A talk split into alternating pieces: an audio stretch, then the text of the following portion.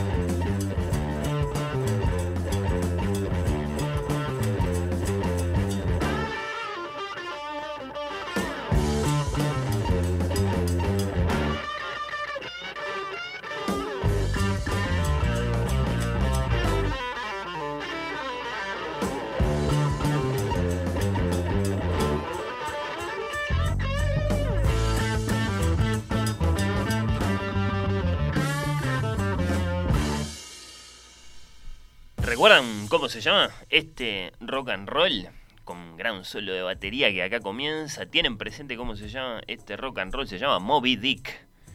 Moby Dick, siguiendo la novela de Herman Melville de 1851. Y de la que lo que me interesa en estos minutos mm, es menos Ahab y la ballena que su número de páginas. ¿Cuántas páginas tiene Moby Dick? Es una novela Mm, muy extensa, muy, muy, muy extensa. No tanto en realidad. Lo que pasa es que vamos a suponer que tiene 900 páginas. Yo creo que no llega a 900 páginas en ninguna edición por, por, por tamaño cuerpo de letra que tenga. No llega a las 900 páginas. Debe andar entre las 600 y las 800 más o menos. Moby Dick, así lo tiro de memoria. Pero aumentadas esas páginas en su peso infinitamente por el, por el hecho de que alrededor de la mitad, no es ser la mitad, pero, pero se siente como la mitad, eh, están dedicadas al tema de la cetología, ¿no? Las ballenas y esas cosas. Y eso la vuelvo a decir, particularmente extensa en el sentido de cuesta arriba. Alguno se animó con Moby Dick cuando les pregunto, y les pregunto a partir de este momento, ¿cuál ha sido la novela más larga que leyeron en su vida? A ver si hacen memoria, memoria de lecturas ladrillescas y, y, me cuentan, por favor. La novela más larga que leyeron. Cuando les pregunto cuál es la novela más larga que leyeron, o les pregunto concretamente si se animaron con un Moby Dick, por supuesto, tenemos que ser honestos. Entre nosotros, código de honor, leer, leer. ¿No? Llegar a la cima y a pie, no salteándose las páginas, omitiendo largos fragmentos. Eh, por mi parte, eso es lo que hice con Moby Dick. Lo, confieso redondamente. Es decir, eh, me encanta el comienzo, me encanta el final, me encantan todas las persecuciones, me encantan, bueno, distintos fragmentos, qué sé yo, eh, toda la galería de personajes a medida que van siendo presentados, a medida que Melville se va deteniendo un poquitito en cada uno. Todo eso me encanta, pero toda la parte de la especialización en las ballenas y las mil y un ballenas anónimas, ¿no? Los cachalotes desconocidos que también protagonizan el libro y de los que Melville no nos dice nada en el título porque simplemente nos promete a Moby Dick. Bueno, todo eso eh, uno se lo saltea, esa es la verdad.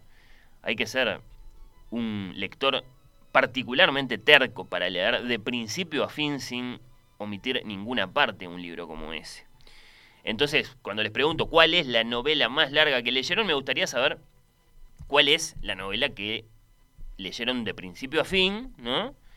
Y que realmente fue un Everest para ustedes. Vamos a suponer que puede haber sido una novela como Moby Dick de 600 o de 700 o de 800 páginas, pero bueno, mm, que también puede ser de muchísimo más, porque la historia de la narrativa universal tiene en este sentido novelas verdaderamente muy, muy, muy, muy extensas, ¿no?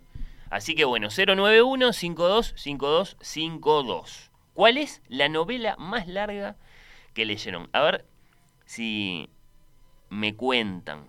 La Vic de Dios, que la mencioné en el arranque mientras les contaba un poco de qué va el programa de hoy, de Fernando Villalba, publicada por Fin de Siglo, que acá la tengo conmigo, es nuevita esta novela, recién está llegando a las librerías, la vamos a conocer con su autor. Repito el título porque llama la atención, ¿no? La Vic de Dios. ¿La Vic de la lapicera? Se estará preguntando alguno. Sí, esa, la Vic Cristal, que incluso aparece ilustrada en la portada del libro y en el lomo del libro. La Vic de Dios, de Fernando Villalba. Esta tiene 524 páginas. ¿no? Es una cifra modesta, si quieren, desde el punto de vista de la historia de las novelas extensas, pero que para 2021, ¿no? ¿Cuántas veces hemos dicho que vivimos en tiempos de narrativa breve, ¿no? De lectores apurados, de novelas y de cuentos largos mucho más que de novelas ladrillescas. Bueno, en ese sentido, 524 páginas para este momento es ambicioso por parte de este autor y evidentemente representa luego un gran reto para cualquier lector que sienta la tentación de asomarse a este libro.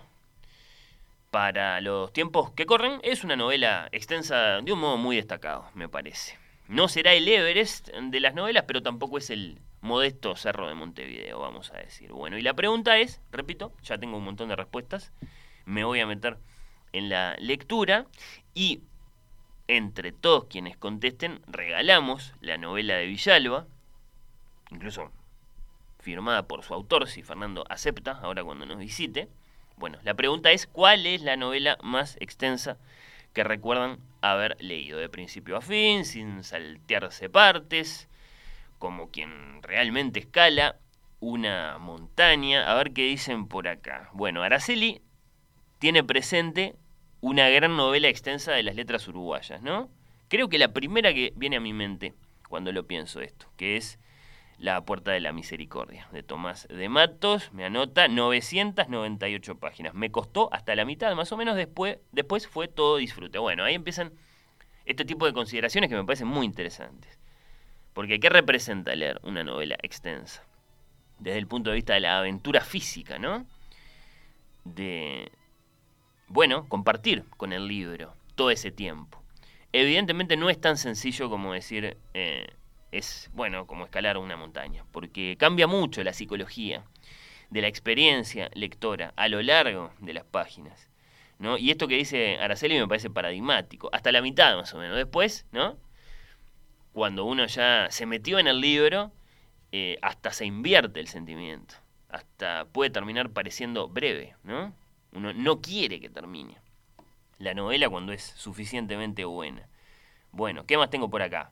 Hola Fernando, Los Pilares de la Tierra, dice Cecilia, está claro, también ladrillesca en un sentido muy clásico, uno de los, de los hitos en la historia del entretenimiento lector, Los Pilares de la Tierra de Ken Follett, ¿no?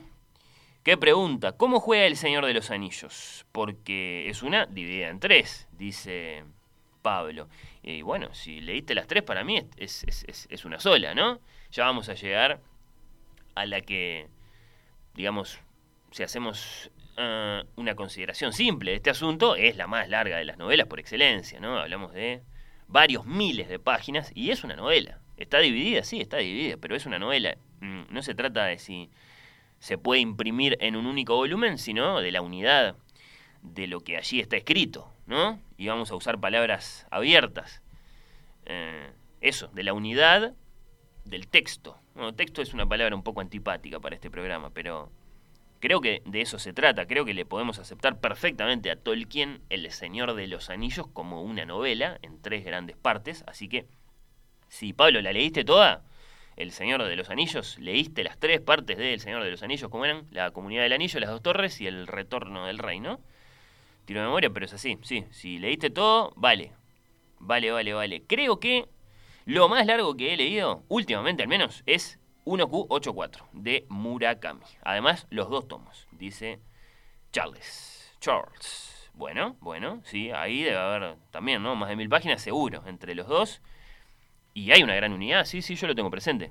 1Q84 de Murakami con ese título orwelliano. ¿Qué más? Probablemente la más larga fue alguna de mm, autor ruso, dice Andrés, y se acuerda de Los Karamazov y de Guerra y Paz, en una edición muy mala con letra ínfima, además.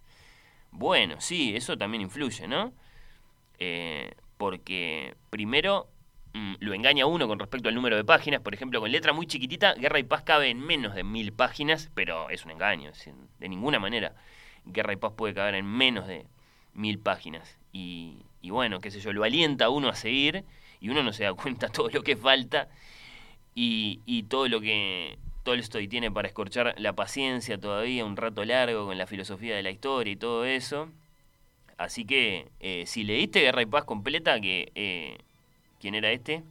Andrés. Eh, que, yo sepa, creo que sí es la más larga que yo leí de principio a fin. Ahora iba a repasar un poco más exhaustivamente, pero de principio a fin, considerando que de Moby Dick y de Los Miserables me salteé los tales fragmentos de más de 100 páginas, creo que sí, que Guerra y Paz la cursé completamente y es, y es, y es la más extensa. Bueno, ¿qué más? ¿Qué más? La primera gran novela que leí fue Cubo Badis. 1038 páginas, tenía 11 años. Maravillosa.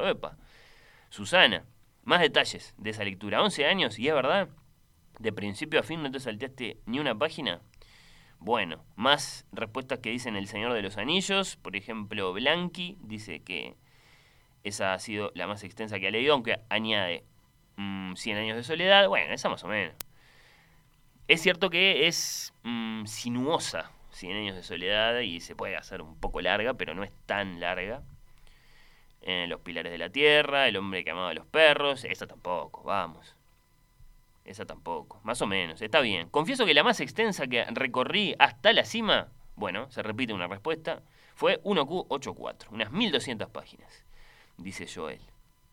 Bueno, Sí, sí, yo decía, entre los dos volúmenes de, esa novela de Murakami tiene que haber más de mil, acá me lo confirma Joel entonces, mil doscientas páginas, me gusta, me gusta.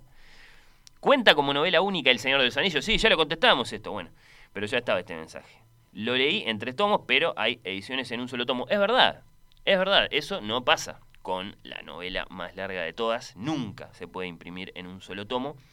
Eh, conozco una edición de Minotauro, sí, de tapadura muy linda, con The Lord of the Rings en un único volumen. Por otro lado, dice mm, Raúl, ¿cómo hacemos con las novelas gráficas? Hay series de mangas japoneses de miles y miles de páginas. Y bueno, esa pregunta es para Nico Peruso, me parece, más que para, más que para mí. Capaz que para Natalia Mardero, no sé.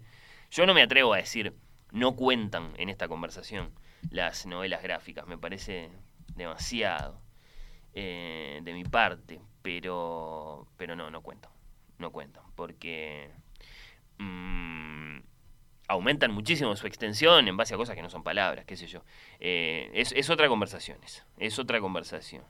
Lo más largo que he leído seguramente sea Ritmo de Guerra de Brandon Sanderson, la cuarta parte de una saga épica de fantasía. Gracias por aclararlo. Unas, 1200, unas 1230 páginas.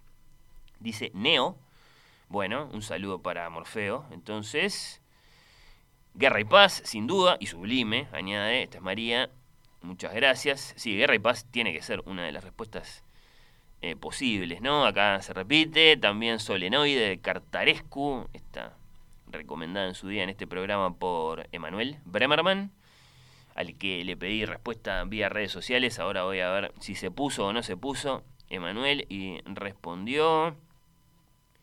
Este es Daniel, un abrazo para él. María dice Los Miserables, de Víctor Hugo, sí, es así que es extensa. Esa es interminable, a mí me resultó interminable, por eso la, leí salteando partes, ¿no? A ver qué pasaba finalmente con Jean, Jean Valjean. Mm, ¿Qué más? El Señor de los Anillos entera, sí, varias veces, incluso era una referencia que me intrigaba en otros libros. Claro, del propio Tolkien, imagino. Y con mi primer sueldo y el segundo me los consiguió un librero que vendía en la oficina en 1989, un valijero. ¿Cómo no?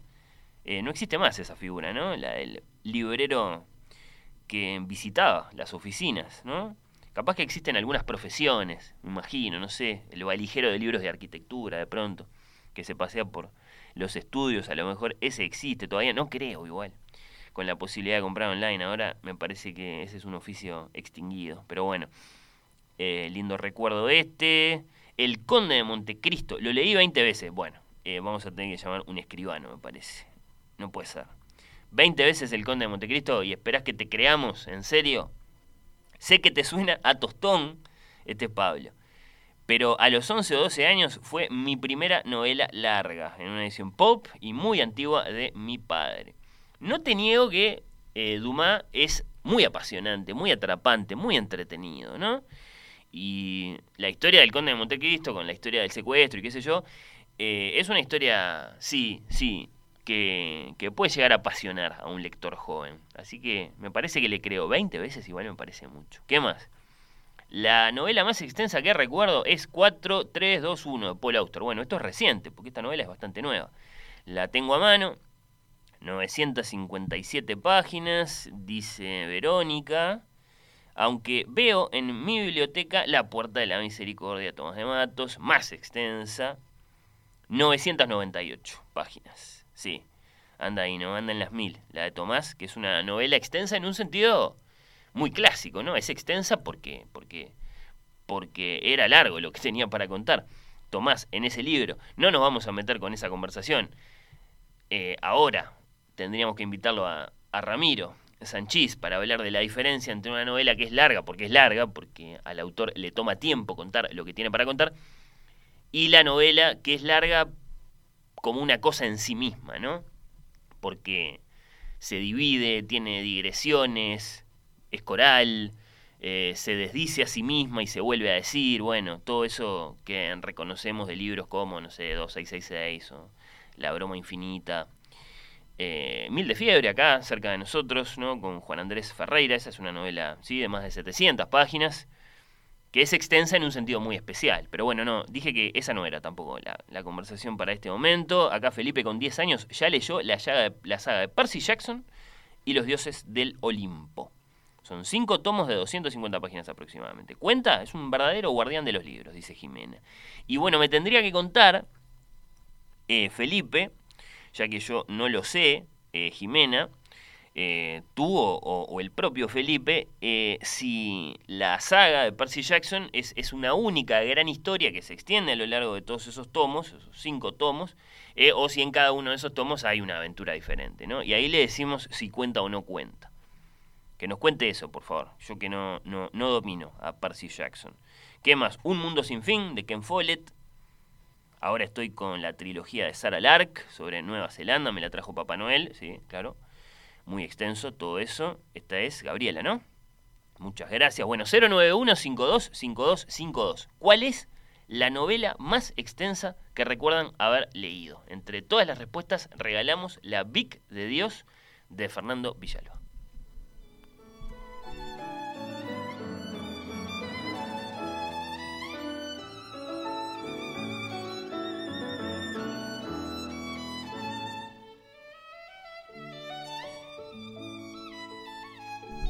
Voy con algunas respuestas vía Twitter. Tengo respuesta, por ejemplo, de nuestros queridos Pía Superviel y Emanuel Bremerman. Emanuel dice 2666 de Bolaño, una montaña maravillosa de escalar. Y Pía dice el jilguero, esa es inglesa, ¿no? Y es menos conocida de quién era el jilguero. Quiero buscar el dato. Creo que la tengo presente en, en Lumen, en nuestro idioma, pero no me acuerdo quién es el autor, la autora. Se llama Donna Tart. Bueno, voy a curiosear, Pía. ¿Esta es la novela más extensa que leíste entonces? Bueno, me interesa, me interesa saber de qué se trata. Nicolás Tavares, otro amigo, dice La broma infinita. Demandante pero hermosa.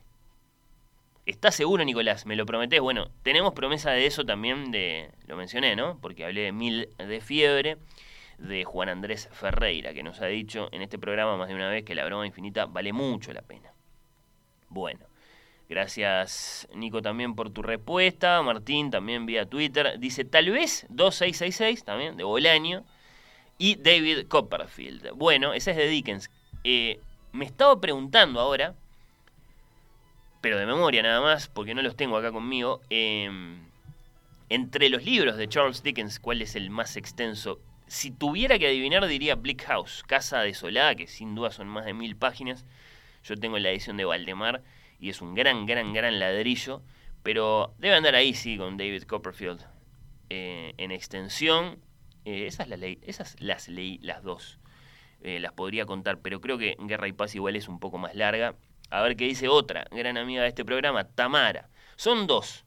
Y sospecho que las dejas afuera por no ser tan extensas. Los detectives salvajes y 100 años de soledad. Bueno, no las dejo afuera, pero sí, eh, digamos que eh, en esto de, lecturas montañescas, eh, bueno, son un poco, un poco serranas, un poco llanas. las dos. No, está bien, son, son novelas extensas. Sobre todo te lo acepto para García Márquez porque no, no es sencillo atravesar 100 años de soledad. Un beso muy grande para Tamara, Tamara Silva amiga de este programa. Tengo más respuestas vía WhatsApp. Leí Los Pilares de la Tierra, muy buena, dice Alicia. Mm, nadie se animó, por ejemplo, con el nombre de la rosa, ahora que varios oyentes se acuerdan de Los Pilares de la Tierra. Tienen cosas en común, ¿no? la aventura medieval, qué sé yo. Me van a decir es mucho más novela, la de Humberto Eco, por supuesto, pero bueno, no, no es de eso que estamos hablando ahora. Nadie se animó con... ¿Qué les puedo preguntar? A ver, con Ulises de Joyce. Esa es extensa también, en varios sentidos, ¿no? ¿Qué más? A ver qué, qué siguen diciendo vía WhatsApp. Mm, ah, bueno, eh, la oyente Susana me explica lo de Cubo Badis. Esta novela me la regaló mi padrino cuando pasé al liceo. A partir de ahí comenzó mi amor por la historia del hombre y sus contradicciones. En 2019 pude visitar en Polonia la tumba de su autor, Enrique Siniewicz. La leí completa, me maravilló. De las últimas que he leído, la trilogía del fuego de Sarah Lark. Esta es la de Nueva Zelanda que mencionaba otro oyente recién, ¿no? 700 y pico de páginas. 184 de los dos tomos, me encantó. También París de Edward Rutherford. La terminé de leer por pura militancia, dice. Laura, muchas gracias. Eh, eso les pasa a algunos, ¿no? Lo de terminarla así, pero no como decía hoy un oyente a propósito, no me acuerdo de qué libro, que creo que era el, de Tomás de Matos, que hasta la mitad laborioso, ¿no? Penoso, difícil, y después embajada. Eh, a veces no, a veces es cierto, eh, algunos lectores llegan hasta el final. Acá este, esta oyente dice por, por militancia, bueno, otros por terquedad, porque no les gusta eso de dejar un libro por la mitad, qué raro eso, ¿no? ¿Por qué no lo pueden dejar? Yo creo que no tiene absolutamente nada de malo dejar un libro por la mitad, está ese famoso consejo borgiano, ¿no? Si no te gusta, déjalo. No es para vos. Anda a buscar felicidad a otra parte. Bueno, mmm, como se dijo, depende de la edición. Es cierto, sí, pero bueno, eh, eso a los efectos de la exactitud.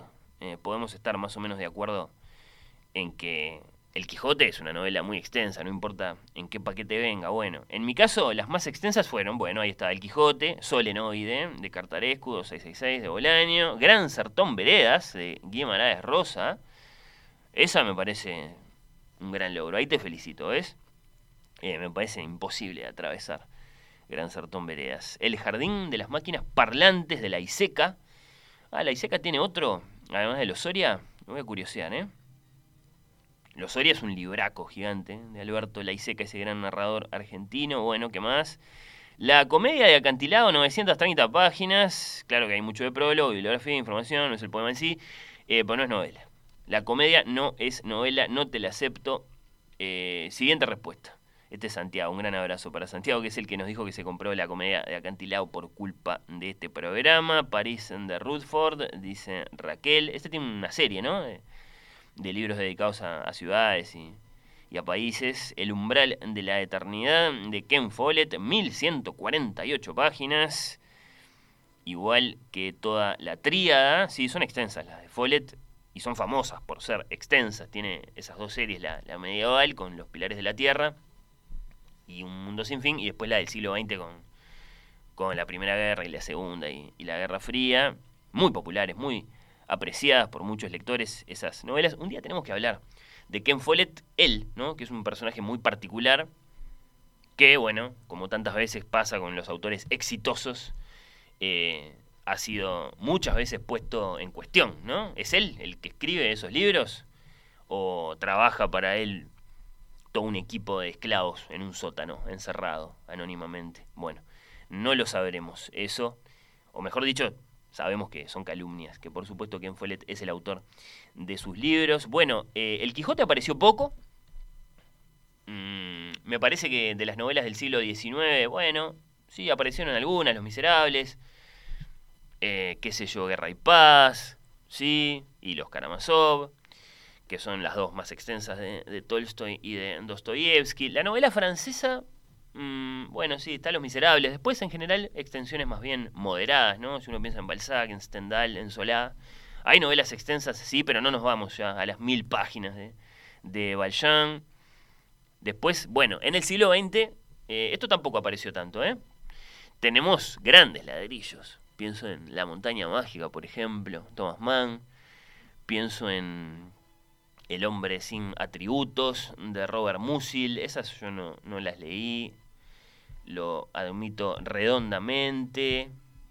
Mm, bueno, mencionamos Ulises de Joyce, ¿no? Ulises de Joyce eh, es una de esas montañas que están ahí para, para ser escaladas, qué sé yo, en realidad eh, bastante concentradas las respuestas, si, si lo pienso, ¿no? Nadie mencionó a Stephen King, tampoco, que tiene It, por ejemplo, sea, es muy extensa, ¿no? ¿Qué más? ¿Qué, qué más podría haber aparecido? Siguen respondiendo igual los oyentes el de Monogatari, que es esa gran novela japonesa del siglo X, considerada la, primera novela psicológica de las letras, nadie se animó con esa. Mm, ¿Qué más? ¿Qué más les puedo preguntar? Bueno, yo qué sé. Eh, Fortunata y Jacinta, Benito Pérez No, eso me van a decir de ninguna manera, ya, nadie lee a Pérez Galdós, ya nadie lee literatura española en general, eh, me parece. Eh, no, no de esa forma, me parece al menos, qué sé yo. Eh, bueno, no sé, no sé, a ver, leo alguna más de la audiencia. Leo alguna más de, de, la audiencia. Bueno, acá apareció, y con esto nos vamos a ir a la pausa. Acá apareció uno que dice que se animó, una, Ana. Pero me interesa saber eh, los detalles. Igual ya me va tirando, acá me va agregando. Dice, me faltan las últimas dos partes. Bueno, bueno, bueno. Eh, la más extensa de las novelas es, sin duda, En Busca del Tiempo Perdido, ¿no? de Marcel Proust, que se publica en general en siete partes, porque son siete partes, las que imaginó Proust, así las publicó, ¿no? cada una con su título además. Podría pensarse que son más partes, ¿no? porque Un amor de Swan, por ejemplo, bueno, eso es una parte dentro de una parte, en fin. Eh, en general, lo convencional es siete partes, siete libros, pero por ejemplo, Valdemar, hace no tanto, hace unos poquitos años, la publicó en tres partes. Que es lo más que se la puede comprimir, me parece, ¿no? Desde el punto de vista físico, a esta gran, gran, gran novela de Marcel Proust, este gran experimento con la memoria que es la recherche, ¿no? Eh, en busca del tiempo perdido. Mm, no se puede hacer como con El Señor de los Anillos, que tres eh, se publican en un único volumen. Tres partes se publican en un único volumen. Eh, Marcel, lo más apretado, tres volúmenes. Y son, yo no sé, porque acá, claro, al ser tan extensa, hasta los márgenes de error son, son, son grandes y, difíciles de manejar, pero son alrededor de 4.000 páginas las siete partes de En Busca del Tiempo Perdido. Y bueno, Ana dice que leyó por lo menos las cinco primeras. Tenemos a un gran amigo también, eh, histórico de este programa, que es Martín Reyes, que dice no solo haber leído los siete tomos de, Marcel, sino haberlos leído más de una vez, incluso en más de un idioma.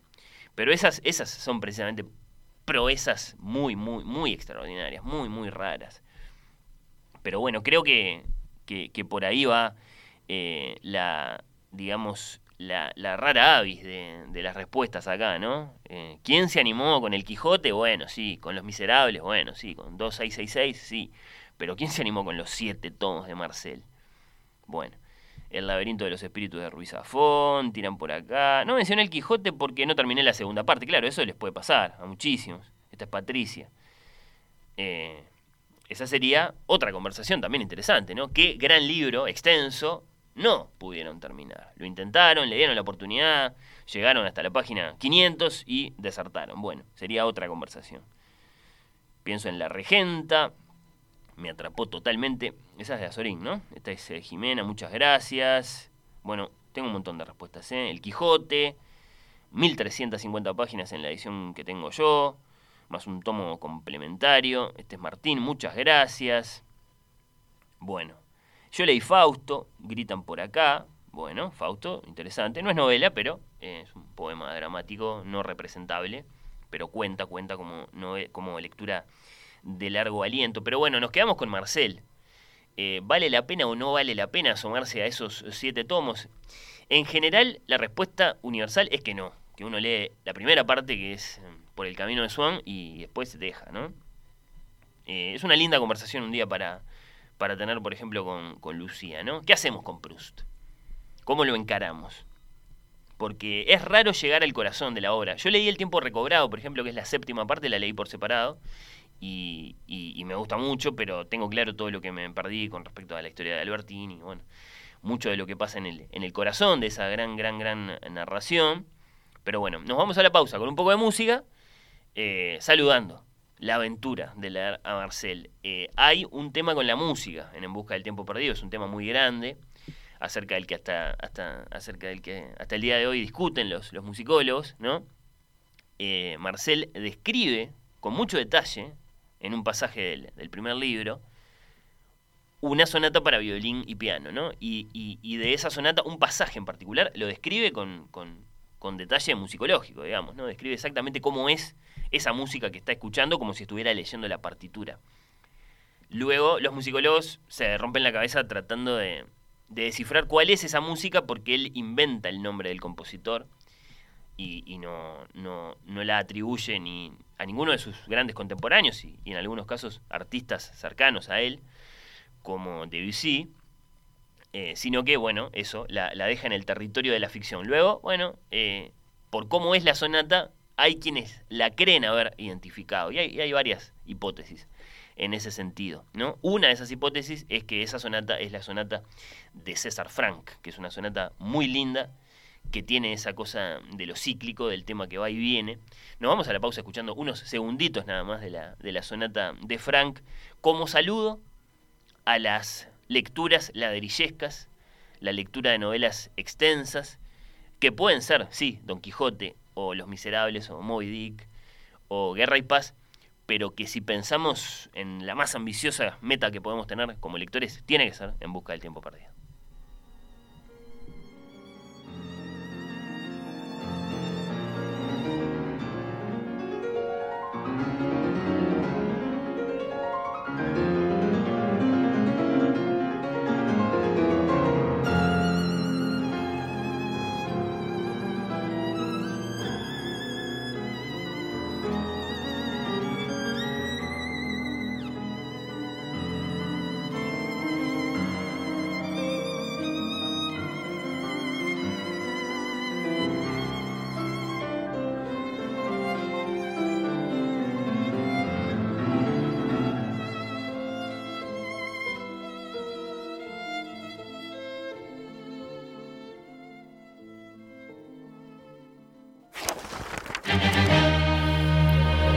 Oír con los ojos. La quinta.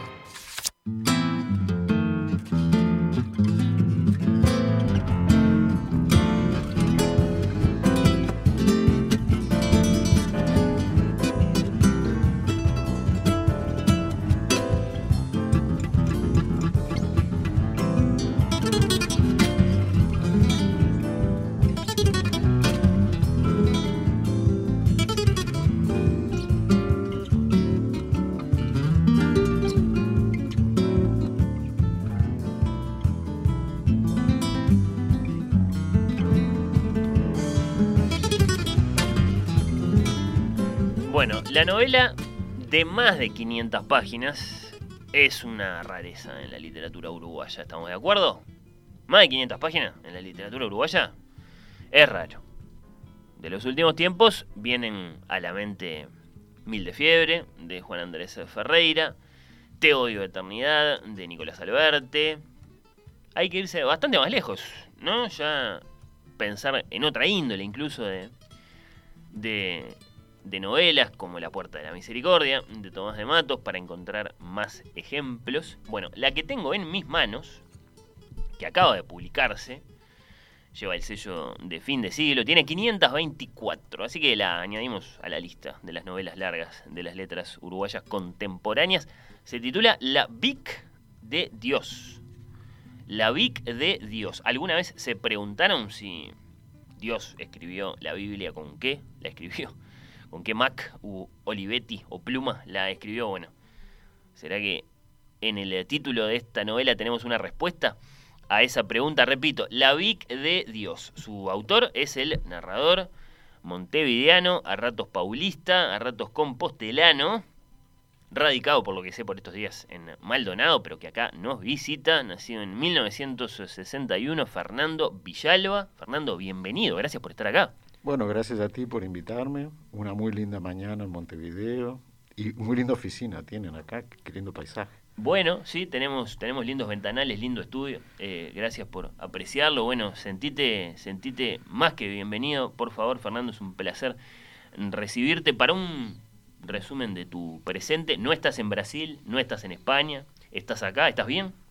Bien, sí, estamos este, aquí por primera vez en los últimos, te diré, 30 años que estoy en un lugar fijo, más de un año eh, porque la vida me ha llevado a practicar una suerte de nomadismo este, entre, entre esos tres países, pero eh, realmente nos, nos ha gustado.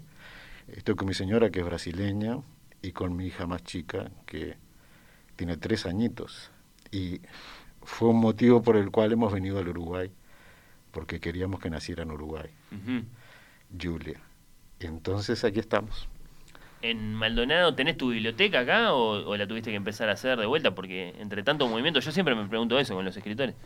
Vos sabés que es, este, es una pregunta interesante, porque en España tengo mi, mi biblioteca, digamos, central, eh, que está, está en este momento en cajas y cajas. Uh.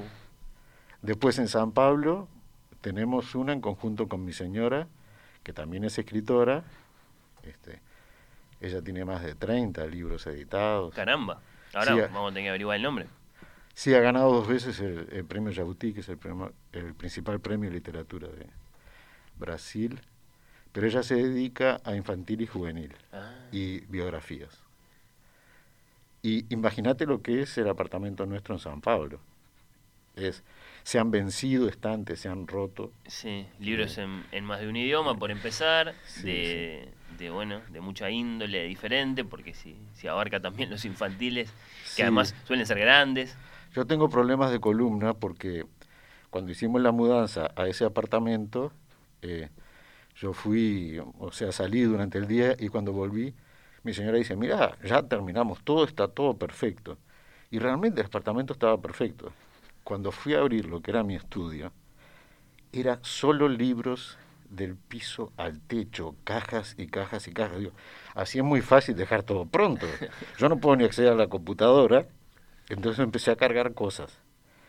Claro que a los dos días eh, fui a parar al hospital. En el hospital, cuando me hicieron los rayos de la columna, veo que trae una silla de ruedas. Y me dice, señor, siéntese. Dice, no, yo estoy bien caminando. Mire cómo tiene la columna. Usted no está en condiciones de caminar. Eso, es anécdota, ¿eh? no tiene nada de ficción. Bueno, no, no, los libros son pesados. Eh, acá incluso tenemos eh, consideraciones eh, sobre esto, qué sé yo, en el mundo de la distribución, por ejemplo, ¿no? así como tenemos en el mundo de, de, no sé, de las bolsas de Portland, bueno, en algún momento apareció una consideración respecto de qué es levantar una caja de libros eh, a nivel de, bueno, de las muchísimas personas que trabajan en eso. Bueno, pero hablando de... Yo estoy con una caja de, la Vic de Dios en, el oh, coche. bueno. Este, y, y ayer la fui a sacar acá de este video y no, no, precisé de ayuda. Y sí, sí, sí, eh, bastan unos pocos ejemplares para que ya sea una caja así suficientemente pesada. Eh, hablando, Fernando, de, de, de, bueno, de Uruguay, de Brasil, de España, ¿dónde creciste vos? No, yo crecí en Uruguay. ¿Dónde? Nítidamente en, en varios barrios, por supuesto. O sea, el nomadismo ya, ya, ya empezó temprano. Sí, con mis padres que se mudaban prácticamente de continuo. Uh. Ellos eran de, de Santa Lucía lo cual explica un poco ya. Ahora sí, sí, ya sí. vas viendo la Vic de Dios de dónde sale, Santa Eulalia, esa ciudad que tiene al lado las colonias psiquiátricas. Entonces me, me crié escuchando esas historias de la ciudad, el río y del otro lado la locura. Y eso era, es fascinante para un niño, ¿verdad? Y para un adulto también. Fascinante, esa es la palabra que elegís. No, no, no. No te dejaba ahí una especie de inquietud un poco más oscura, digamos. Ah, por supuesto. Sí, Un poco sí. Incluso mi madre tenía un- una, una pesadilla repetitiva y es que todos los internos venían Oh. por el puente a, a ocupar Santa Lucía, por ejemplo. Y un puente es, es una cosa muy narrativa, ¿no? Sí, este, un puente, un río. Eh, oh, Hay que aprovechar todo ese material, claro, Bueno. y, y todo eso fue fermentando exacto. hasta que, bueno, después de varias novelas, Sí. eh, hizo eclosión en este libro. En aquella infancia tuya en Santa Lucía y después, bueno, en otros en otros lugares de, de la ciudad acá, en, Uruguay, en, en Montevideo, eh, ¿los libros entraron rápido también? ¿Ya en ese momento había libros presentes en, en tu casa? Sí, sí, mi madre leía, era una lectora ávida, mi madre, mi tía, eh, leía cuatro libros a la vez. Yo venía reflexionando, venía escuchando el programa y, y venía reflexionando sobre la extensión de un libro. Sí. Y, por ejemplo, para mí, eh, el libro más extenso ha sido, eh, la novela más extensa ha sido Rayuela. Ajá. ¿Por qué?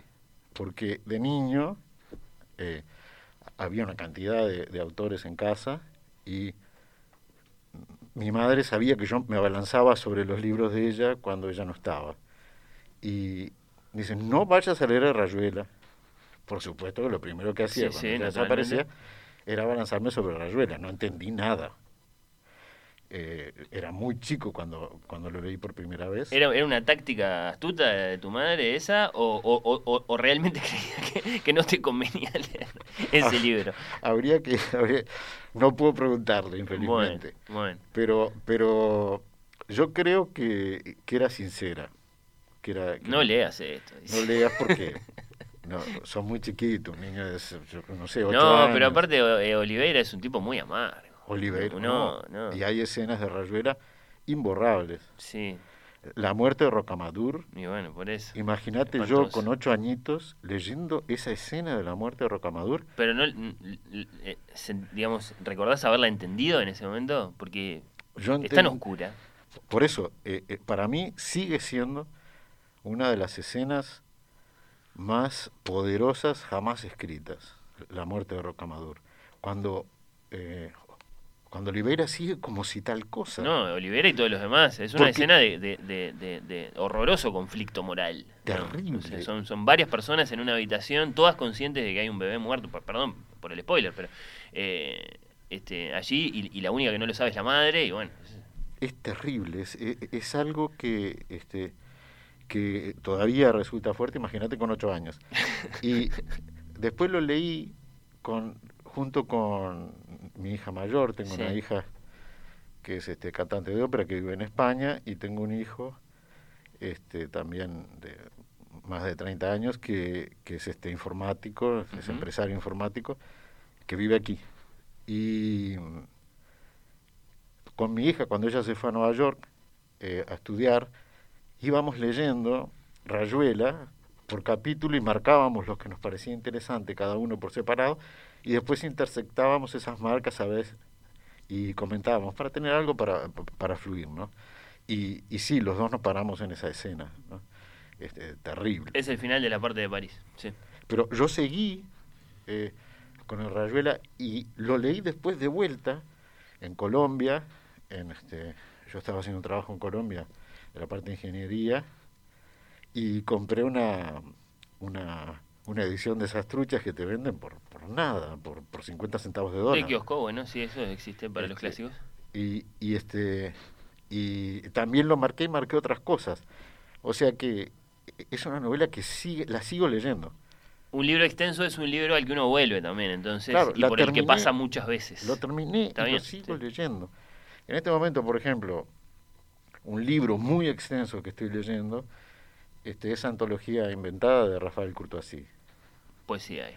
Y es muy chico, es muy cortito. y eh, encima la edición que yo tengo, que es preciosa, tiene eh, las poesías con la traducción al italiano al lado. Ujú. Eh, y eh, yo creo que nuestro, nuestro mundo, nuestra cultura es la cultura latina. El italiano, el portugués están presentes en mí y en todos nosotros. Y eh, desde ese punto de vista es muy interesante. Y claro, lo voy saboreando, me lleva hacia tantos lados cada página, que lo considero muy extenso, Sí. aunque tiene una extensión, no sé, de 80 páginas. Sí, está bien eso, ¿no? Es la parte viva del libro. ¿Cuántas horas se pasa uno con él? No necesariamente está asociado de un modo lineal a su número de páginas. y- me gustó, me gustó. Y voy despacito. Bueno, bueno, eh, mencionaste la, la ingeniería. Permitime que te diga, Fernando, que la de ingeniero poeta no es una figura particularmente reconocible, común, digamos, como si dijéramos abogado novelista, eso me parece más, más fácil de encontrar por ahí. Eh, ¿qué, ¿Qué llevas contigo del ingeniero Villalba? En general, si querés decirme qué llevas contigo a los efectos de escribir una novela, eh, pero en general, ¿qué llevas contigo del ingeniero? Mira, es, eh, yo soy un, un, un escritor nato. O sea, yo escribía, hacía relatos antes de saber escribir.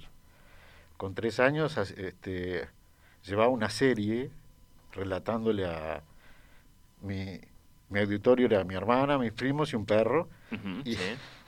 y les iba este, diciendo, les iba haciendo pequeños relatos de una serie. Después a los cuatro años aprendí a leer solo. Eh, mi madre más o menos se, se horrorizó, mantenía eso oculto hasta que en una fiesta me, me retaron a leer y yo leía. Eh, y, y ahí empecé ya a, a escribir alguna cosa. Después eh, yo trabajaba en un almacén, trabajé en infinitos lados de los nueve años, y, y en los papeles de, de- de- se usaban papeles para envolver, unos papeles marroncitos. Las cosas se vendían sueltas. O sea, unas palas, te pedían, yo qué sé, medio kilo de polenta. No, por supuesto, no soy tan joven yo, eh, Fernando. Ah, bueno. Eh, por supuesto que reconozco, sí, Te veo sí. jovencito, no sé. Este, pero, pero había eso, ¿no? Y, y en los papeles me puse a hacer poesías. Y cuando me la descubrieron en mi casa, dice, no, mira, llevamos tres generaciones. El cliente se podía llevar eh, media docena de huevos con un poema de Villalba perfectamente, entonces, sí. Y me dijeron, no, no, no, mira, llevamos tres generaciones de, de Villalbas sufriendo siendo artistas. Mi madre pintaba, eh, llegó a vender cuadros en, en Estados Unidos, en Oriente y todo eso, pero aún así... Aún así, sí, la vida del artista. era muy dura y, y este dice no no no tenés que hacer una profesión alimenticia que se llama y bueno Alimenticia en el sentido de que dé de comer. exacto entonces bueno ahí ahí este surgió en, en el liceo me en secreto me enamoré de la profesora de química entonces eso me llevó eh, una una pasión este, Me parece una razón perfectamente. oculta me llevó a este, estudiar química. Después, me enamoré de la química más adelante y, y después te das cuenta que es todo lo mismo. Porque hay mucha creación también, en, por lo menos en mi campo hay mucha creación. La ingeniería química. Sí, en la ingeniería química, en, en lo que yo ejerzo, estamos todos los días creando... ¿Cuál es un ejemplo, dame rápido, de, de universo creativo en el que te puedes, en el que te puede tocar tener que desenvolverte? Ah, sí, ¿no? Hoy, por ejemplo, hoy, te digo hoy, Sí. estaba un chico en Brasil haciendo un experimento, un chico, bueno, ingeniero, eh, y, y me decía, mirá, este, yo creo que estos fluidos no, no están iguales. Y digo, bueno, ¿qué podemos inventar? Eh, escúchame, ponelo en una bureta y, y vamos a contar las gotas que salen en un minuto de uno y las gotas que salen en un minuto del otro, este, para compararle las viscosidades, y ahí vemos de ponerle algún polímero, y, y ahí vemos de variarle el pH. ¿Cómo variará con el pH esto? Eh, es Toda un- esa, esa observación de, com- de comportamiento. es claro. todo un misterio la Sí, sí, química, es todo un misterio el comportamiento humano y las relaciones y todo. Me gustó, sí, sí. Ahí, ahí se, se insinúa un, un link entre el ingeniero Villalba y el novelista Villalba, para no hablar del poeta Villalba, ¿no? Que, que no solo sos, sos escritor de versos, sino que has sido reconocido por, por esa faceta también. Pero Sí, bueno, También hago algo de música que a vos, a vos te gusta. es verdad. Sí, eh, tenés formación en música también, lo, lo leí por ahí, eh, pero bueno... eh, Profesionalmente tengo, en este momento, creo que creo que se va a poner en escena de vuelta, que es la, la música de Yo elegí ser Evita, una obra escrita por Marta Avellaneda, una argentina, eh, dramaturga argentina, y que está en escena, estuvo en la calle Corrientes mucho tiempo, y yo le hice toda la música, y, y tiene un tema central también, como un bolero que nació en un taller de Rafael Curtoasí. Fíjate lo importante que es hacer ese tipo de talleres. Eh, ¿Dónde te tocó a ti físicamente encontrarte con, con, con, con Rafael? eh, cuyo comentario de la Vic de Dios leemos en la, en la contratapa del, del libro. Evidentemente la relación siguió hasta hoy. Sí, mira, yo a Rafael, le- él no me conocía y yo, yo ya lo admiraba, porque eh, lo escuché una vez en la entrada del cine Sensa, que íbamos, al cine no, al cine Arizona, en la calle Rivera. Eh, yo era compañero de la que en aquel momento era la novia de él, Ajá. que después estuvieron casados. Yo, yo era compañero de, de- del liceo. Y, y él estaba hablando sobre la, la semiótica de, Ah, sí. de Phil Collins, en lo que íbamos a ver y no sé qué. Yo me quedé maravillado. Dije, "Fa, este tipo es un genio.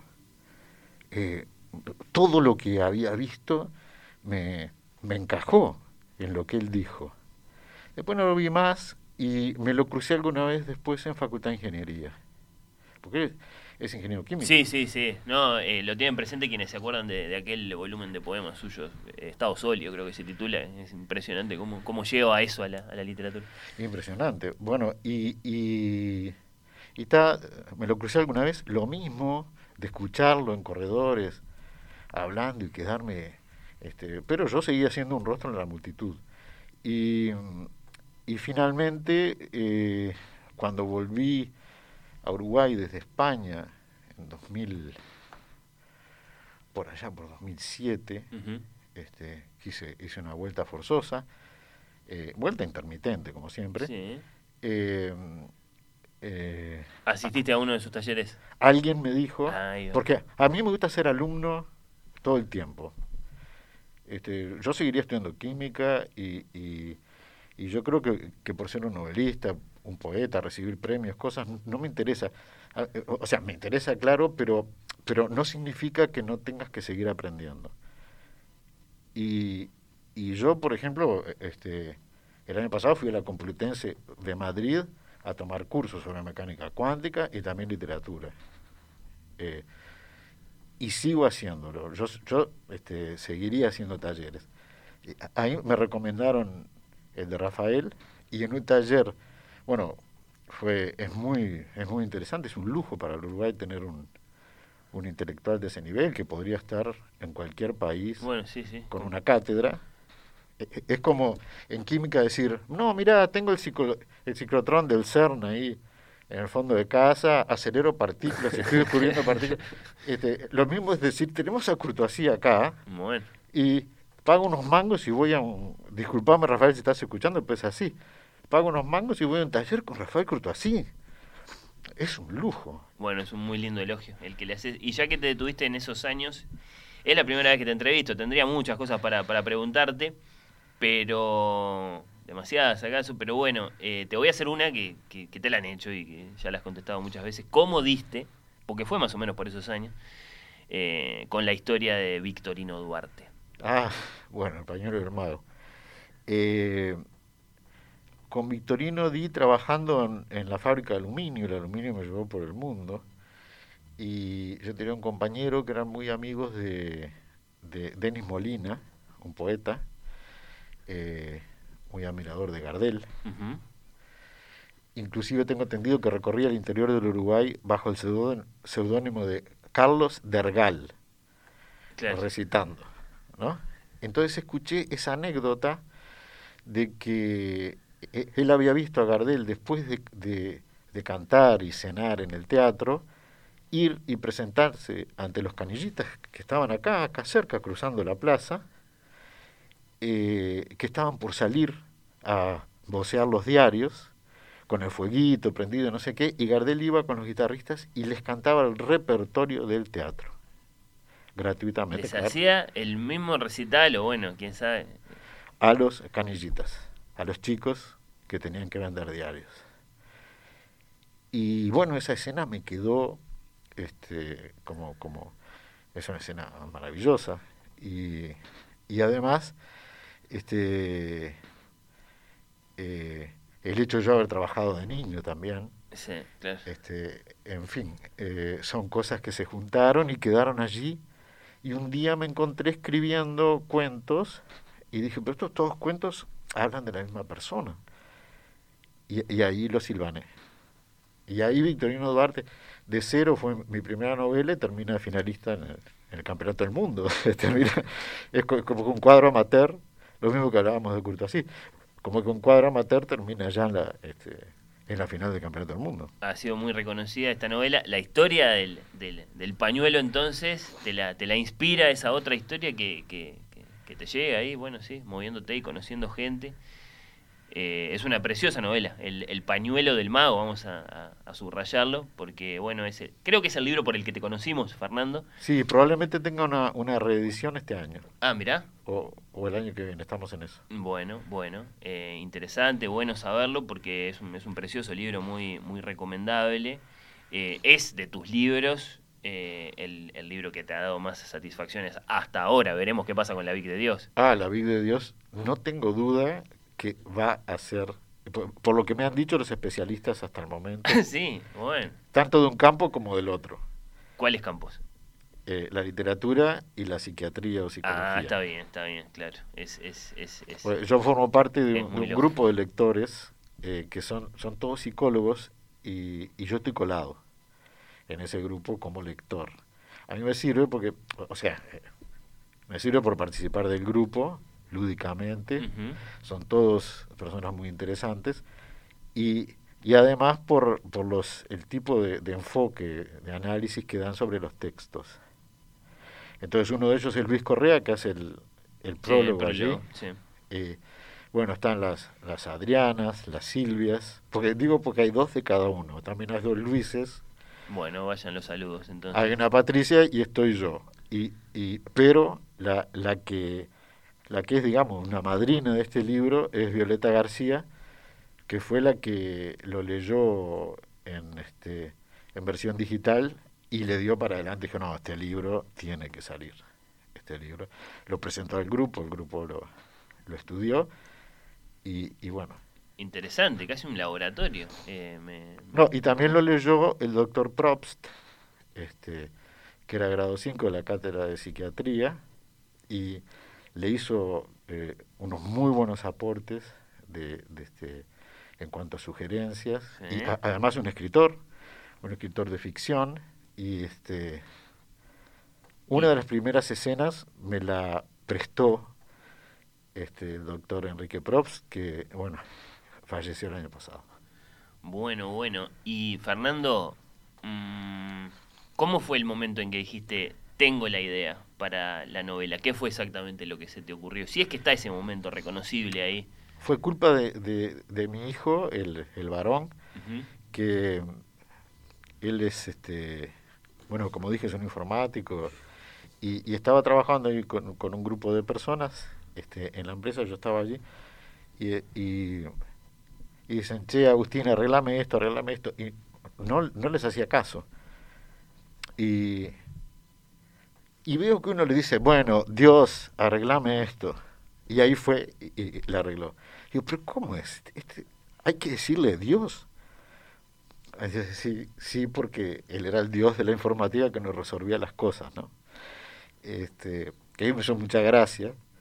Y, y bueno, la novela empieza, soy Sí, Dios. Soy Dios, sí, sí. Bueno, dos grandes temas en la novela, ¿no? Vos ya mencionaste la psiquiatría, podríamos decir la locura más informalmente, pero dos grandes temas en la novela y un tercero que es la novela en sí, ¿no? Pero quiero empezar por preguntarte por, por dos temas que salen rápidamente al, al encuentro del, del lector de este libro. Primero, naturalmente, Dios. ¿Cuál es tu relación particular con Dios?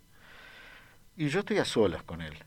Digo, eh, en el sentido de que no, no lo practico a través de, de ninguna religión.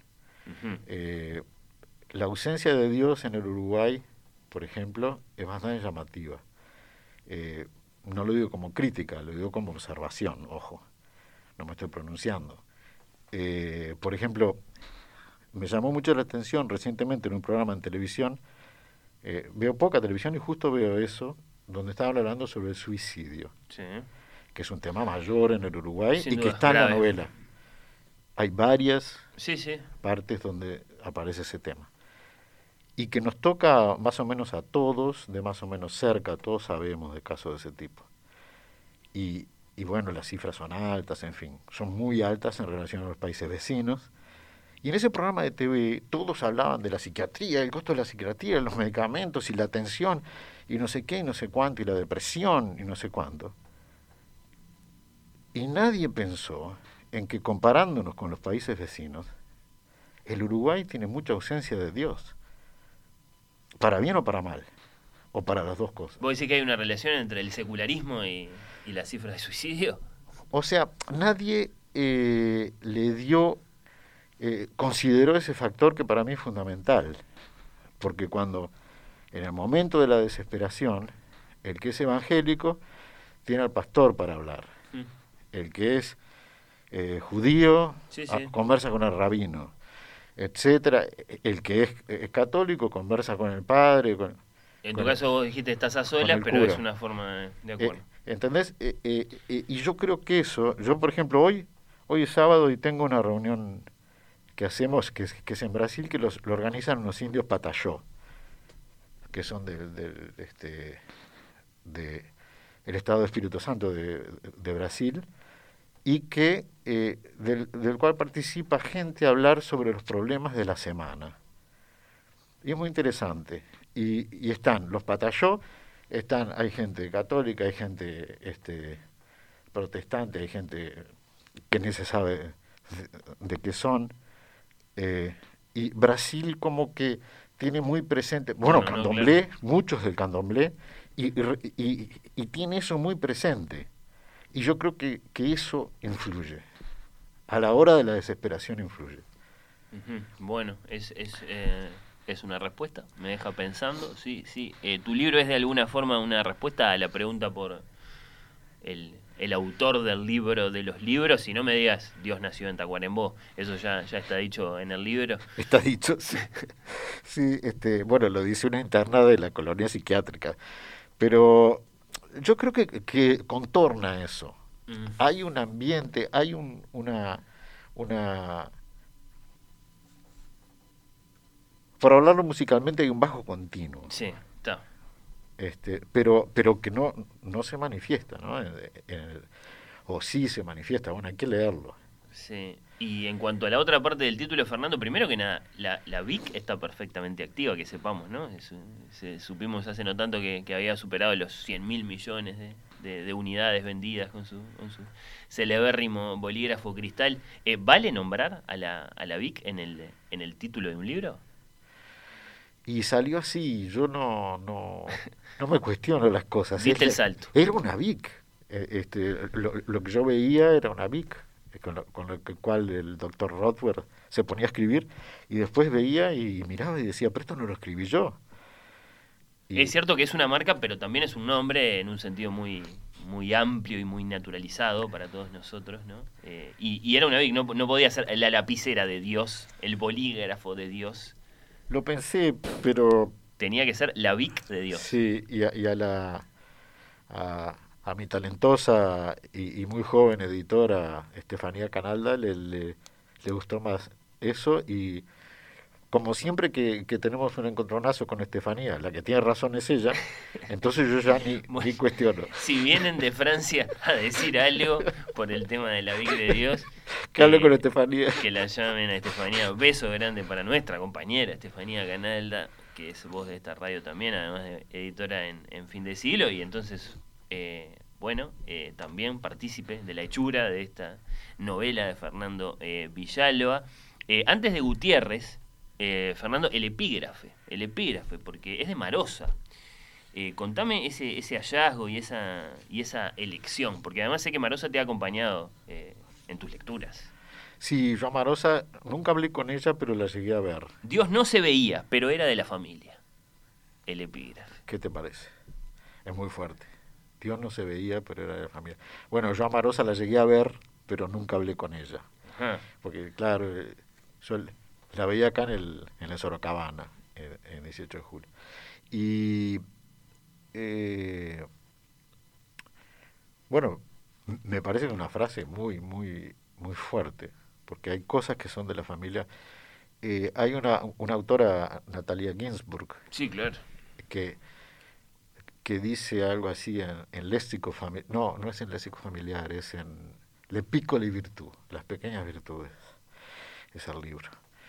Y ella dice, cuando habla de Abruzzo, cuando habla de, de, que, de que se tuvieron que exiliar ahí cuando el fascismo, junto con su, su esposo, que eran, los dos eran militantes del Partido Comunista, y, y que, y que, este, que vivieron como un estado de, de, de elemental de la vida allí en, en el Abruzzo, y, y ella dice que, que, este, que sin darse cuenta, esos, esos pequeños, esas pequeñas cosas, esa, esa, esa vida este, tan elemental y tal así, representaba los mejores momentos de, de su vida.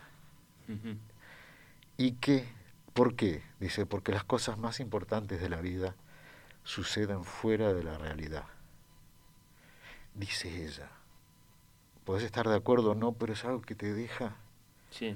eh, colgado. ¿no? Preguntándote si y, es así. y un poco es esta frase de Marosa, Dios no se veía, y bueno, el amor se ve, la, la- este, no, no se ve y es algo de las cosas más importantes de la vida. Mm. No nos vamos a meter en esta conversación, pero claro, después la pregunta es si Dios está ahí o si lo inventamos y después si hay alguna diferencia entre una cosa y la otra, ¿no? Yo creo que es algo, o sea, eh, ¿por qué nombré esta reunión de hoy? Porque hay gente con muchos dioses, hay gente con pocos dioses, pero, pero hay un contorno, este, hay algo que está ahí. Algo que está ahí. ¿De dónde sale Gutiérrez? El, el hombre que dice soy Dios. No se sabe. E- En la novela no se sabe, es, el, es de los internos que ¿Sí? lo, lo detienen acá en la feria de Villa Biarritz porque agarraba flores y las repartía entre la gente. Entonces le, le- le decían, el, el dueño del puesto lo quiso retener, no puede, eh, viene la policía y, y bueno, la policía le sale con, con que soy Dios, esto y lo otro, bueno, terminó en la colonia, claro, terminó internado en la colonia. Mm. Y, y bueno, ahí empieza a, a socavar a sus, a sus tratantes. Sí, después el otro tema, el que está eh, contenido por el libro, ¿no? Más allá del título, que es eh, la, la locura, decía yo, para decirlo redondamente. ¿De dónde nace tu interés por este tema? Bueno, eh, lo dijiste, ¿no? Por, por aquella convivencia tuya tan temprana con, con los hospitales eh, psiquiátricos. No, y aparte el, el cuestionamiento de, de, de qué es lo normal, qué tiene que ser lo normal. Sí, Eso- bueno, tenemos ¿no? ese asunto de que, de que la cordura es una cosa democrática en el sentido de que lo que, Sí. lo que, la, ma- lo que para la mayoría de nosotros es la realidad es la realidad y, y cualquier divergencia la vamos a señalar.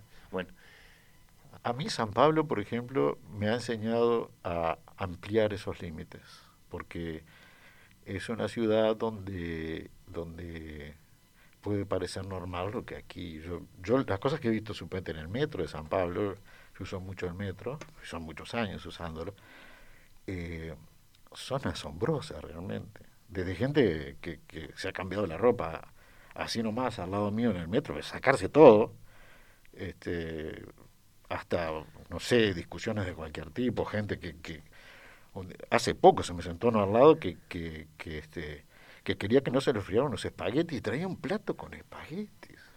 Y decía que no se le enfriaran porque a la tía no le gustaba que se... Iba en el metro con un plato con espaguetis. Eso no es... luego la reacción de, cual- de muchos de nosotros, este tipo está loco. claro, pero, pero ahí vas ampliando. Por ejemplo, este, Vos decís, no necesariamente, ninguno de los dos, ni el que no, se cambió, no ni el que... necesariamente. Nosotros está. tenemos cosas más rígidas.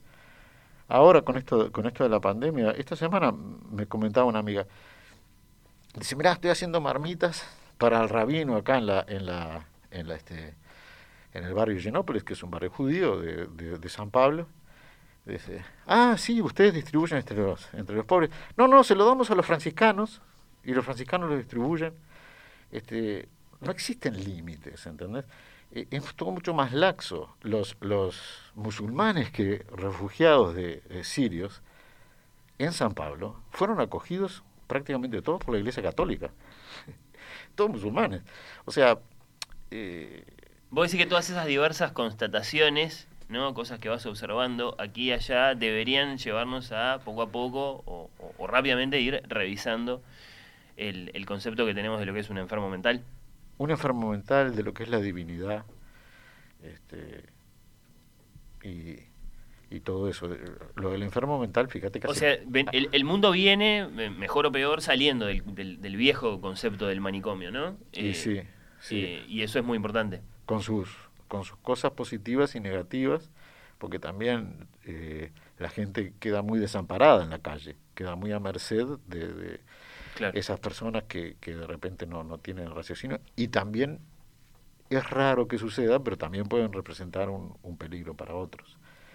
Entonces, este, desde ese punto de vista, bueno, es cuestionable, pero también el encierro también es, es cuestionable. Bueno, la novela es una, es una larga reflexión, si queremos leerla así, acerca de todos estos temas, porque ahí están estos personajes. Sí, si bien ellos, ellos salen de ahí, pero pero el tema es otro. Tenemos la, la, protagonista Estela Valls, que es hija de un enfermero, que, que es una chica jovencita y que, que, sufre el problema de la soledad, el problema de un cierto, un, un supuesto abandono de la madre que se va a Brasil. Este, y, y, y, ella, este, para mí, es el personaje más importante de la novela. La, la primera escena me la dio mi hijo. Sí.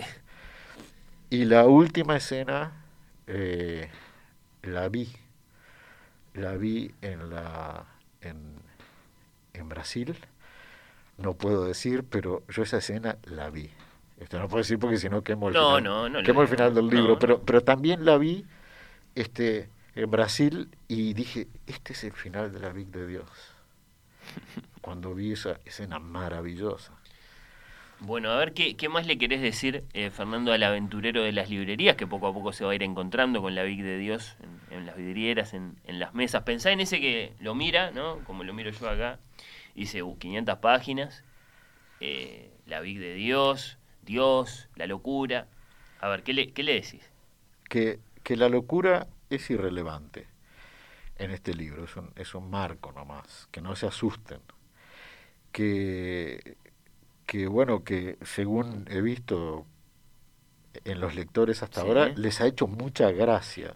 Dice que se matan de la risa, en algún momento dan carcajadas. O sea que, que no esperen un libro oscuro. A mí como que no me sale escribir oscuro. Creo que eso tiene que ver, creo que eso tiene que ver no tanto con un humor directo puesto en la novela, sino con los registros de habla, sobre todo sí, eh, de los personajes, del autor, es decir, eh, sí, sí, eh, doy fe que eso puede, puede llevar sí, a, de pronto sentir que uno está leyendo un, un libro que, que, que, aún en su oscuridad echa las cosas a la risa. Sí, no, no, yo, yo considero que oscuridad no tiene casi Ah, pero tiene, Fernando, no seas malo. ¿Dónde la viste? Y bueno, en, en, asuntos muy serios que tienen que ver con la vida y la muerte. Ah, este, no, bueno, pero eso, eso es todos los días que nos levantamos y que nos acostamos. eso es la vida consciente. Está bien. Ahora, eh, eh, eh, Contale algo al lector acerca de cómo está pensada la estructura de este libro, que es muy llamativo eso porque está muy subdividido. Ah, eso sí, eso, eso permite este, una lectura muy fácil porque indica dónde está la cámara, por ejemplo, no sé, Saúl 2032. Es que el que está hablando es Saúl o el que está viendo eso es Saúl, el psiquiatra, Saúl Rothberg, el psiquiatra a quien le toca en suerte tratar a Gutiérrez, a Dios, que se cree Dios, ¿no? Y, y, y que también es el director del hospital y es el director técnico del cuadro de fútbol del hospital que se llama el, Sin Tornillos, al cual le da muchísima importancia, como buen uruguayo, el, el fútbol para él es fundamental, tanto que pierde a su, a su amor, a su mujer, a Claudia, por, por el fútbol, porque él los fines de semana tiene que dedicarse a sin tornillos. Y, y, y bueno, este, dice Saúl 30, 20, 32. Es Saúl capítulo 20 y sería el versículo 32. Claro. Entonces, eh, y, y, y cada uno tiene una cierta unidad. Entonces eso permite una lectura a veces poética, tiene partes bastante poéticas, Sí. este, tiene partes más, más dramáticas, hay mucho de, de política también. Eh, hay un personaje que es un, un, este, un místico, pero de la política, un anarquista, expropiador, pero monárquico. Defiende que la mejor situación y la mejor organización es eh, bajo un rey, porque dice que desde la Revolución Francesa en adelante el rey responde con su pescuezo y si este y que eso es mucho mejor que depender de, de políticos eso es lo que dice Cafrune nuestro Sí. Nuestro queridísimo este personaje Nunca lo invitarían a la tertulia de perspectiva eh, si va a traer esos puntos de vista. Bueno, pero, Sí, pero no. sin duda enriquece muchísimo Bueno, la, galería de personajes. él, él dispara contra le da un tiro a, a, este- a- a Estelita Valls Bueno, Fernando, eh, el deseo de que tengas muchísimos lectores para La Vic de Dios, este nuevo libro tuyo publicado por Fin de Siglo, preciosa edición además. está muy lindo sí me sí, encantó el sí. libro. No te pregunté por, por, el- por el pájaro, eh, no tanto porque me llame la atención que aparezca una ilustración cuando uno va a ver el libro, está ¿no? la, la firma sería de Dios, incluso con el ojito ese, el, el ojo que todo lo ve. Eh, lo que a lo mejor a alguno le llamó la atención es que aparece al principio y después también aparece al final. Una especie de narrativa ahí, sutil. Sí, ahí sí. Porque, porque este, Gutiérrez, la, la habilidad que le descubren Sí. es que es ornitólogo. Él, él este, reconoce mucho los pájaros y dibuja muy bien los pájaros. Y sobre el final tiene mucha significación la reaparición de, de ese pájaro. Yo este, eh, creo que, que a, bueno, a, a varias personas que me han dicho, dice, yo leo ese final una, otra y otra vez. Dice, porque es, y todas las veces que lo leo me emociono con ese final. Bueno, Fernando, Hay que llegar. ha sido un placer recibirte, invitar a conocer tu novela acá contigo. Eh, te lo agradezco mucho. ¿Te viniste desde Maldonado? Sí, sí, No, el bueno. placer es mío. Me Espe- hiciste... Espero que tengas otras cosas para hacer en Montevideo, así me siento un poco menos peor. Ay, yo siempre Este- tengo de todo para hacer en todos lados, pero, bueno. pero este, pero con este día confieso que me vuelvo casi directamente. Bueno, muchas gracias, en serio. Bueno, gracias a ti por invitarme. Por la y visita. A las órdenes.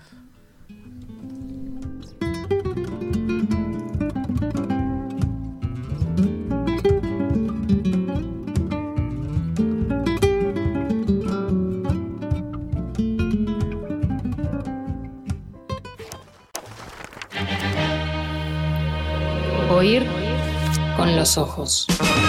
La quinta.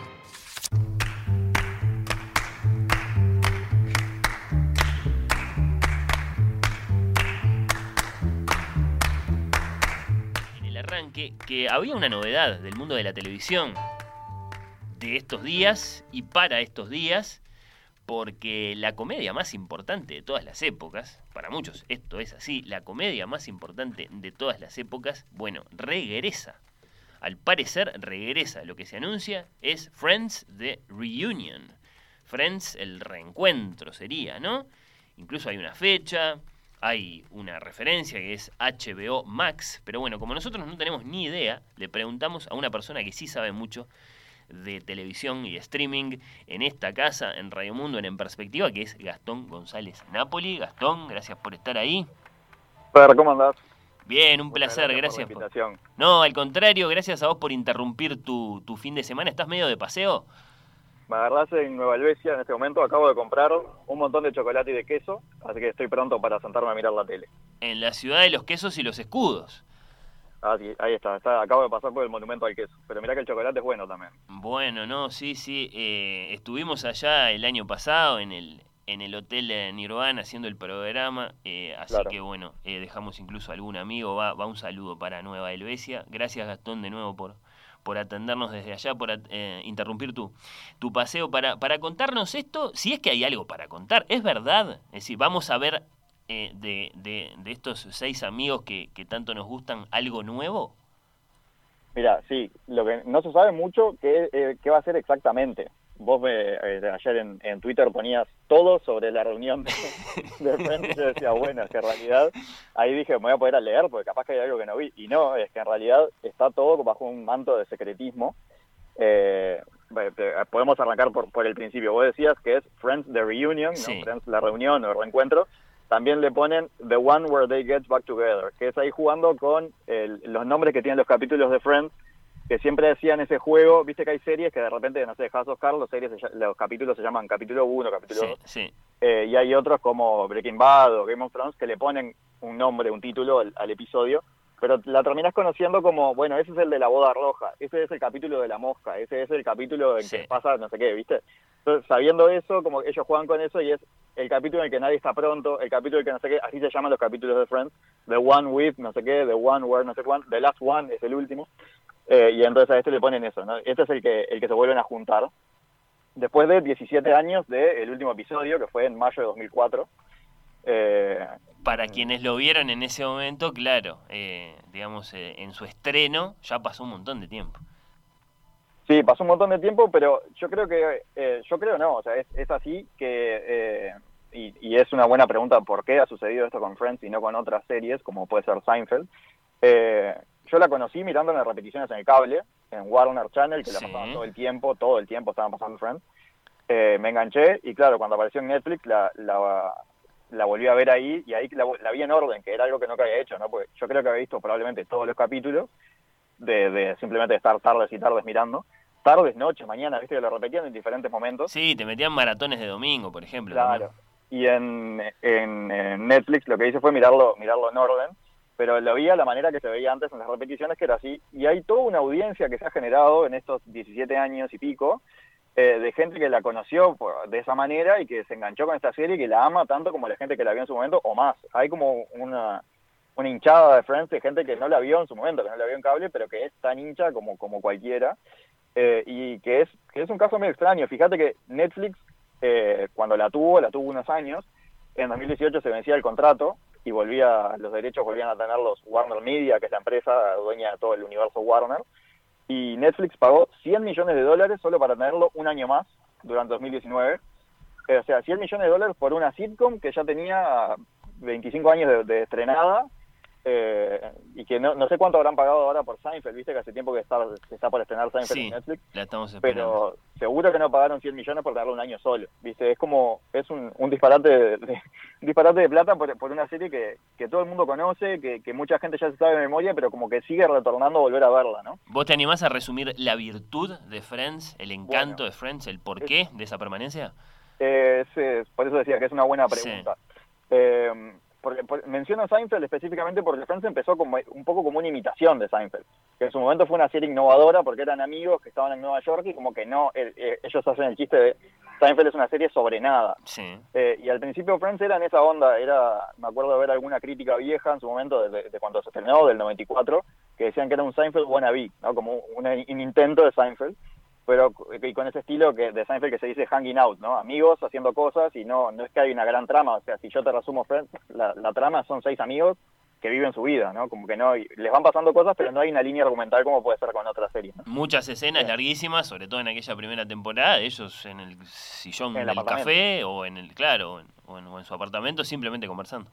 Y hay algunos episodios que son eh, lo que en la jerga se llama episodio botella, que pasa todo en el mismo lugar, ¿no? Por ejemplo, ahí no, que eh, yo decía recién, el capítulo que en el que nadie está pronto, que así se sí, llama, que es recordado. uno que, que Ross se tiene que ir a, a dar un discurso y los amigos no están prontos y él se empieza a poner nervioso y es todo en tiempo real, ¿no? Es como que nunca corta, nunca llegas a ver el discurso ni nada. Es, es- son esos 20 minutos, pues son capítulos de 20 minutos más o menos, eh, en el que nadie está pronto. Eh, yo creo que, como te decía, la, la gracia no va por la trama y al principio tampoco va por la, por la innovación, ¿no? No, no tiene nada nuevo, Friends.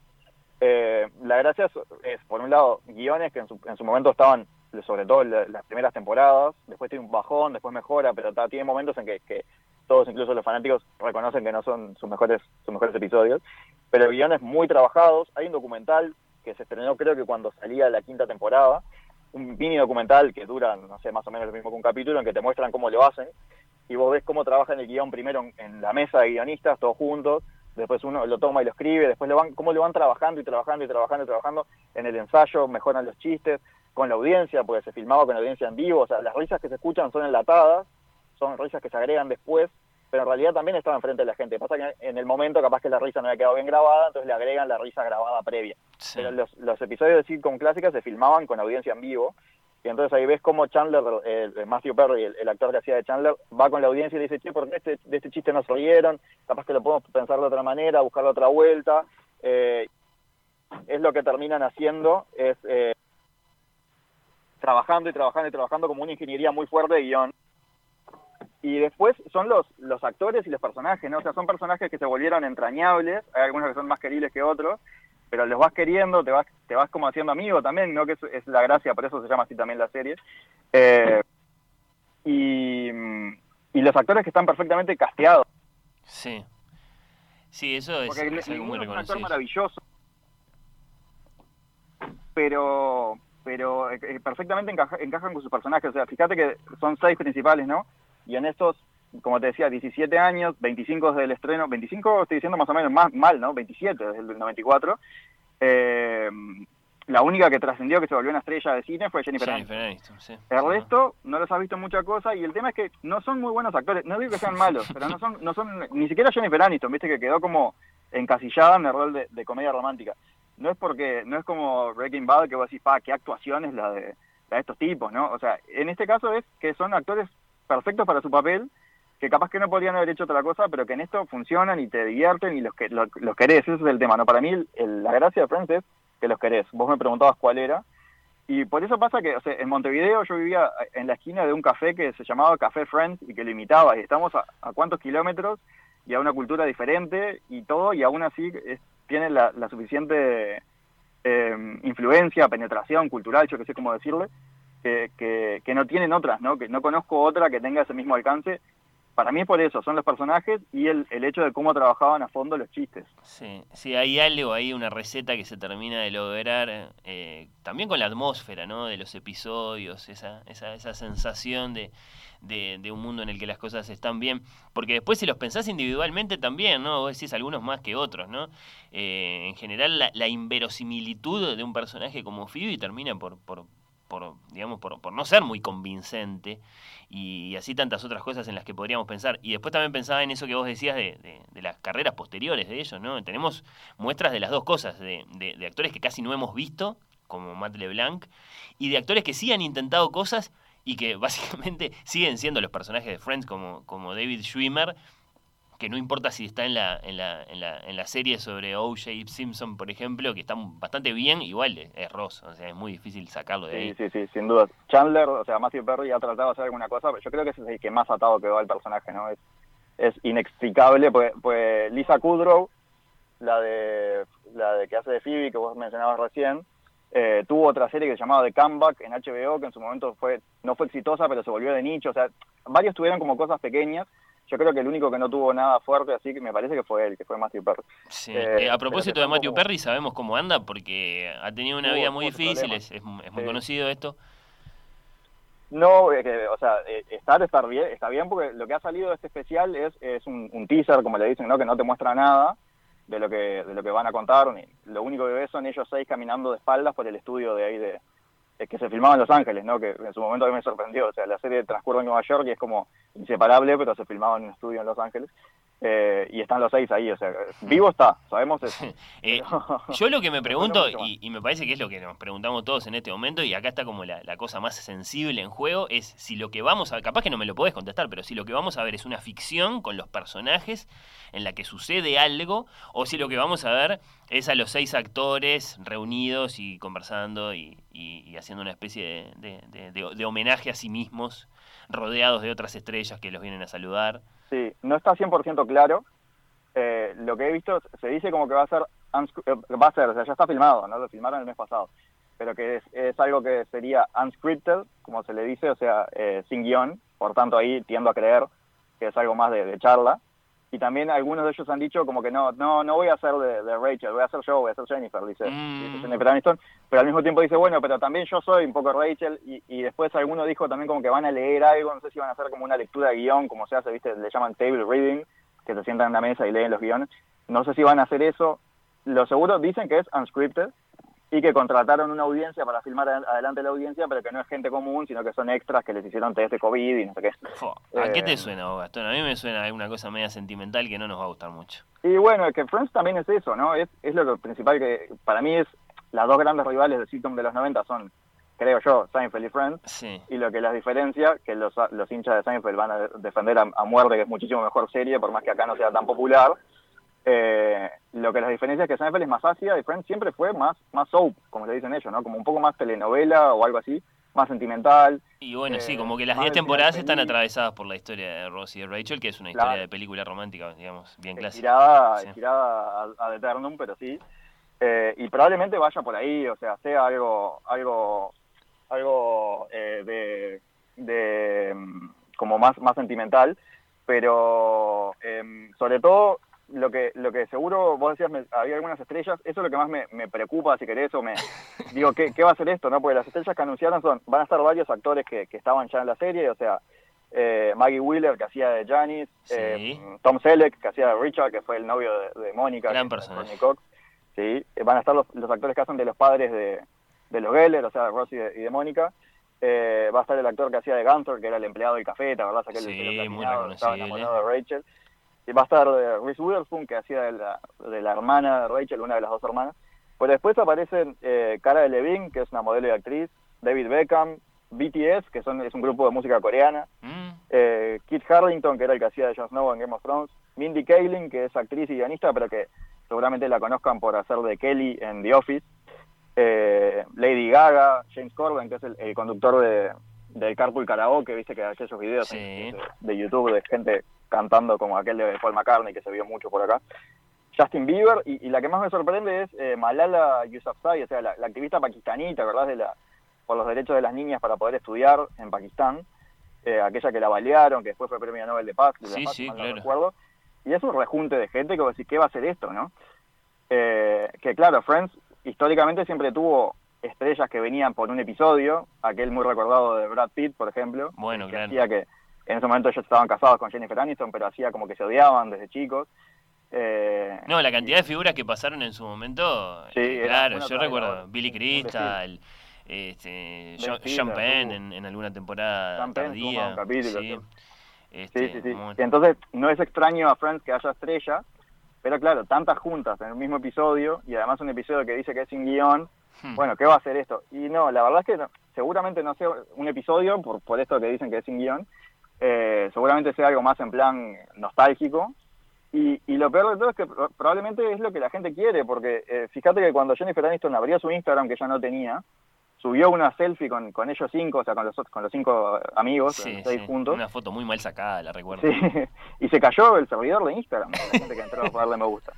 O sea, hay como un hambre de contenido por, por cosas de Friends, que aunque sea eso, viste, que sea que ellos seis juntos, ya está. Entonces, eh, lo que quiere, vos decías HBO Max, HBO Max es, que tiene un nombre raro, porque parece que fuera solo de HBO, es el, es el streaming nuevo de, de Warner Media, eh, que en vez de ponerle Warner Max, le pusieron HBO Max, nadie entiende muy bien por qué, Oh, y acá en Latinoamérica todavía no está disponible, pero que ellos están apostando, pues claro, por ahora están perdiendo por goleada con Netflix, con, con Amazon y sobre todo con Disney, porque largaron más o menos al mismo tiempo con Disney y Disney les pasó el trapo, Disney Plus. Eh, HBO Max ha apostado algunas cosas eh, eh, puntuales, ¿no? Hicieron, eh, reestrenaron la Liga de la Justicia con, con un corte del director, por ejemplo, eh, y lo que han puesto es mucha plata para hacer como cosas especiales, puntuales, para engancharte y decirte, mira, esto existe. Entonces, claro, ellos acaban de haber puesto mucha plata porque eh, en las últimas temporadas de Friends ellos ganaban un millón de dólares por episodio y desde entonces no le ha ido mal a la serie en las repeticiones, o sea que seguramente no creo que el calle haya bajado demasiado, sobre todo el de Jennifer Aniston.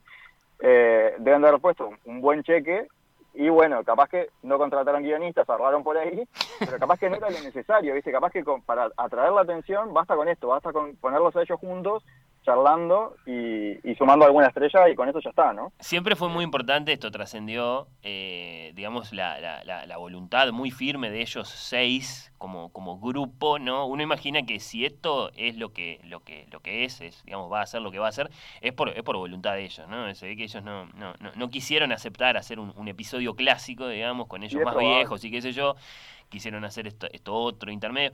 Vos nombrabas a Seinfeld y yo me acordaba que si bien de Seinfeld no tuvimos nunca una reunion propiamente dicha, sí tuvimos un glimpse de eso, un vistazo de eso en la serie de Larry David, en Curb Your Enthusiasm, Sí, me acuerdo. que en un momento, eh, bueno, eh, la ficción de, de esta serie imagina que Seinfeld vuelve, entonces vemos unos pocos minutitos de una cosa nueva con, con Elaine, con, con teléfono inteligente y cosas inimaginables para los años 90, que, que eso sí tuvo una, una gran emoción, me parece, para los seguidores de, de Seinfeld. En principio, para Claro. Friends, eso mismo no vamos a tener.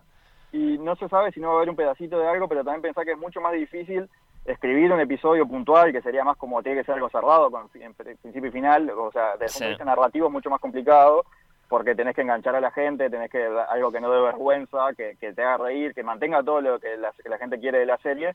Es mucho más difícil hacer eso, en que encima sea algo relativamente corto, que no sea una película, Sí, porque hacer una película tiene otros desafíos y otros cachés también de salario para los actores, ¿no? claro. Entonces ta, apostaron por esto que seguramente sea algo más en plan reality de, bueno, nos reunimos, charlamos, rememoramos y Malala no sé, no sé qué hará, pero bueno. Y está el Mr. Heckles también, que en la serie se había Sí, muerto. es verdad, es verdad. Este- Me llamó la atención eso, porque yo me acordaba, Será un, ¿qué va a un flashback, bueno, algo así, del, del Mr. Heckles, que era aquel eh, vecino que se les aparecía y les decía que estaban haciendo mucho ruido y que le interrumpían no sé qué cosa ridícula que... que- Sí, que- le pegaba con la escoba en el piso. sí, sí, todo muy recordado. Bueno, qué sé yo, eh, vale igual, Gastón, eh, nos Sí, gusta, sin duda. nos ha acompañado mucho tiempo esta serie, vos decías, eh, a cualquier hora del día, en ratos muy largos, a veces nos veíamos cuántos episodios de, de- Sí, de un- bocado como- solo. Para mí es como la, la comida de confort, que le dicen en inglés comfort Sí, food, Cuando cual. no sabes que necesitas comer algo que te haga sentir bien, podés, te pedís una pizza, yo qué sé.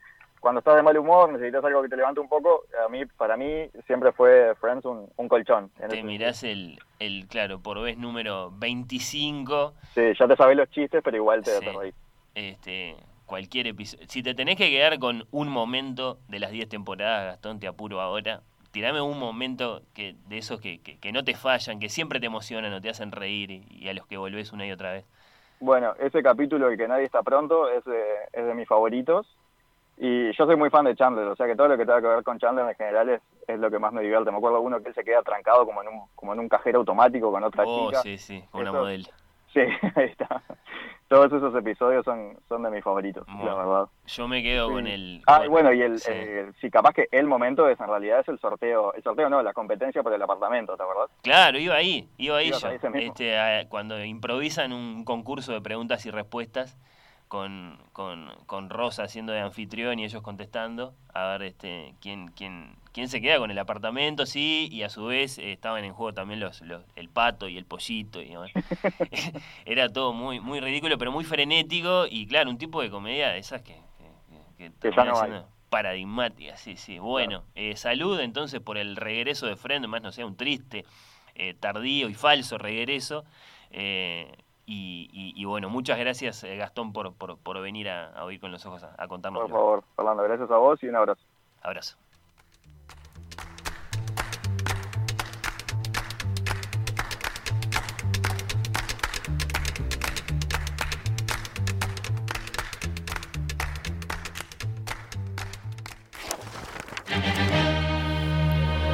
Oír con los ojos. La quinta.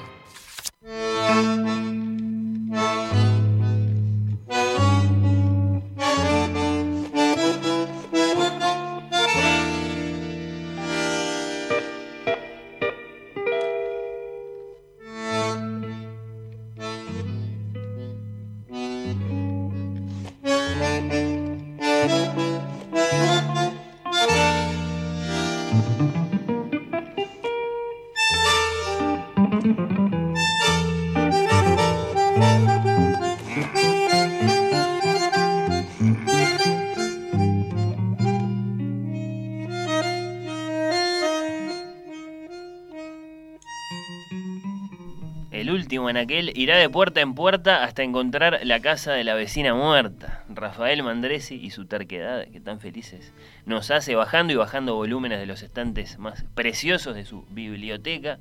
¿Cómo está Rafael?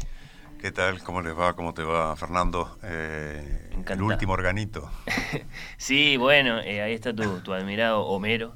En este mes, eh, en que se cumplen 70 años de la muerte de Mansi. Oh.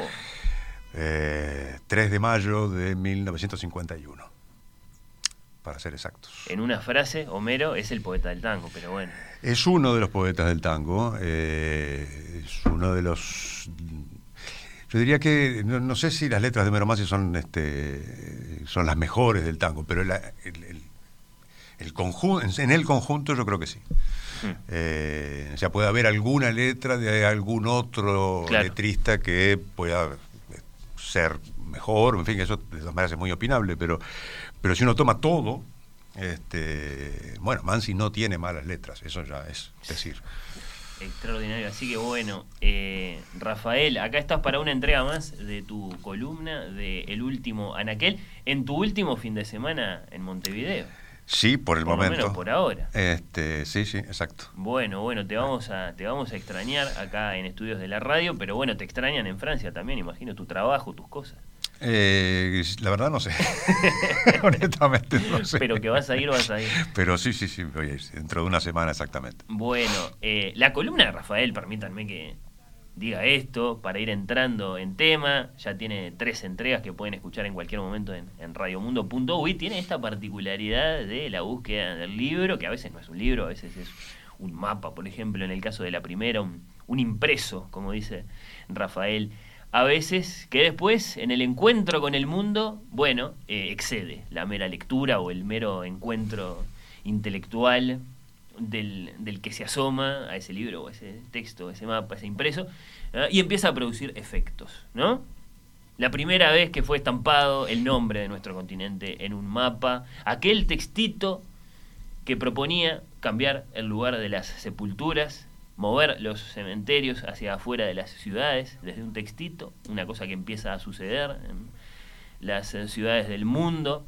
Y bueno, en el caso de La anatomía de la melancolía, que fue el libro protagonista de la última columna, bueno, un texto que ha influido por calles muy, muy, muy diversas, en, muy diversas disciplinas, algunas artísticas, otras científicas desde su publicación hace tantos siglos eh, hasta ahora. En ese sentido, la columna de hoy, bueno, mm, si a partir del libro, que es, digamos, centro de esta conversación, eh, digamos, a partir del libro, que es centro de esta, de esta conversación, bueno, eh, influye de un modo muy, muy, muy misterioso, muy mágico, porque, porque, porque influye en el mundo del arte, ¿no? en los escenarios, en las pantallas. Eso me parece suficientemente especial como para seguir añadiéndole, eh, digamos, distintos colores a este, a este recorrido de, de Rafael. No sé cómo, digamos, entrar en puntas de pie a esto, qué decir. Pero en principio tenemos ahí tres, cuatro libros y un protagonista que es eh, Diderot. Sí, eh, digamos, como, como en las otras este, columnas, eh, uno, no digo casi cualquier eh, libro, pero muchísimos libros o muchísimos impresos, cuando uno los toma y empieza a ver con qué otros textos están relacionados y, a su vez de qué otros textos de repente viene eso, se empiezan a abrir vías hmm. eh, y, se empiezan a ver este, efectos, porque, porque un escrito también es una acción, en realidad, y por lo tanto produce acciones y produce produce efectos, como decía recién. Y Eso es muy interesante si uno lo piensa, digamos, incluso para los grandes, grandes clásicos, ¿no? Es decir, uno dice el Quijote, por ejemplo. El mm. Quijote, cuando uno se aproxima en serio, lo primero en lo que se encuentra es que, eh, digamos, forma parte de una tradición de novelas de caballería. Es un detalle que es conocido, pero hay que encontrárselo. Eh, los viajes de Gulliver. Yo soy muy admirador de los viajes de Gulliver. Bueno, los viajes lo primero que es los viajes de Gulliver es una parodia de las crónicas de viaje. Bueno, entonces, eh, esos libros con los que se asocian son una cosa siempre muy, muy importante. Eh, capaz que en otras épocas más que ahora, no sé, bueno, eso este, da para pensarlo. Pero bueno, acá tenemos un libro elegido hoy. Un libro, sí, de, bueno, como decías, de, de un personaje muy conocido, eh, un personaje del siglo XVIII, eh, Denis Diderot, o Mm. Diderot, digámosle, para, para simplificar, que es el director de la enciclopedia, uno de los directores, pero el principal de la enciclopedia, es uno de los filósofos de, de- de- de- de la ilustración. Vos decís que entre él y D'Alembert, el que cortaba el bacalao era él. El que laburaba era él. Ahí está. este, con este, escritos de todo, de todo, de todo tipo, científicos, filosóficos, críticos de arte, eh, y además este, también escritor de ficción. Claro.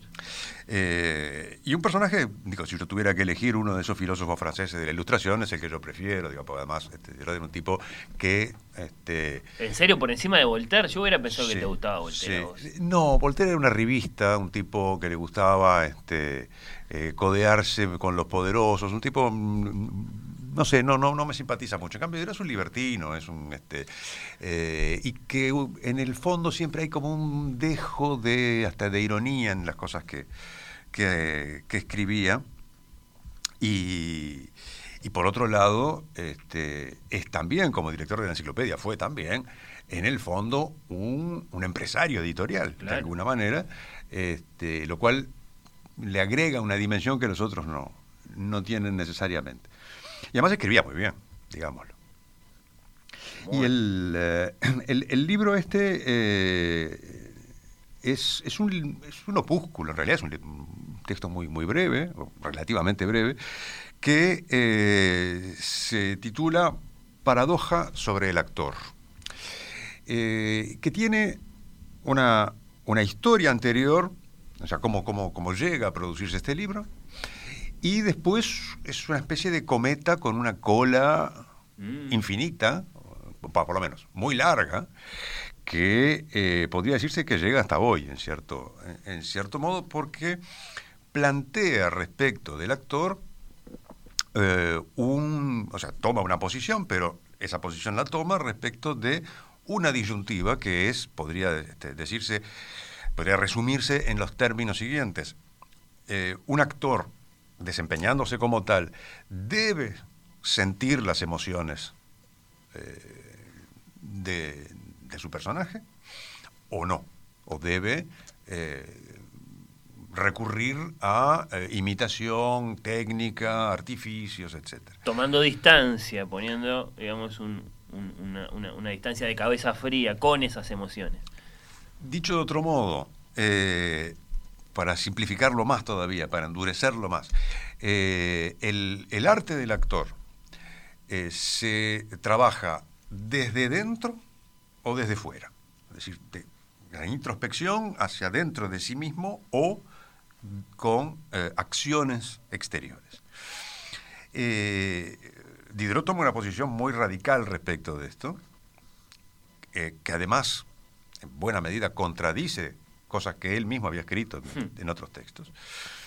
Diderot se pregunta esto en un momento en el que venimos del siglo XVII con Molière, ¿no? Y en el que, el te- eh, digamos, en, en un momento en el que el teatro francés, digamos, es, es un gran jardín, ¿no? Lleno de flores. Eh, es decir, eh, no, no, no, no se hace esta pregunta como se la podría hacer un, un- teórico de la literatura en un momento cualquiera. El teatro francés es muy importante. Sí, y, de hecho, este, una parte de, la polémica, porque eh, este libro se inscribe en una polémica eh, en ese periodo y que sigue después, eh, donde la referencia del teatro francés del siglo XVII, Molière, Racine, Corneille, en fin, lo que se llama clasicismo francés, es uno de los puntos de referencia como objeto de crítica y de cuestionamiento, precisamente porque se lo considera esos modelos clásicos como demasiado artificiales, como demasiado eh, alejados de la naturalidad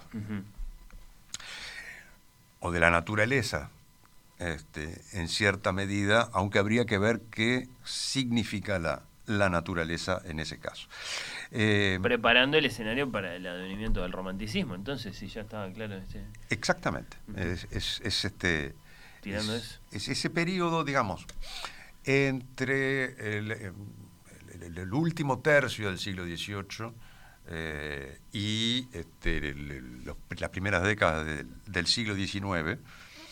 Y de hecho, este texto de, de Diderot eh, se publica más de 40 años después de su muerte. Diderot muere en 1784 y la publicación de la paradoja sobre el actor es de 1830 recién. Uh, qué momento ese, me encanta ese momento.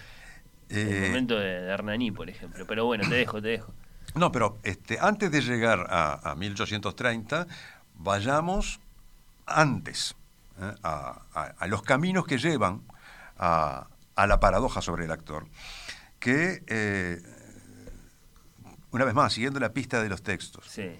que recorren eh, varios países de Europa en una controversia internacional, de hecho, sobre la naturalidad de los actores.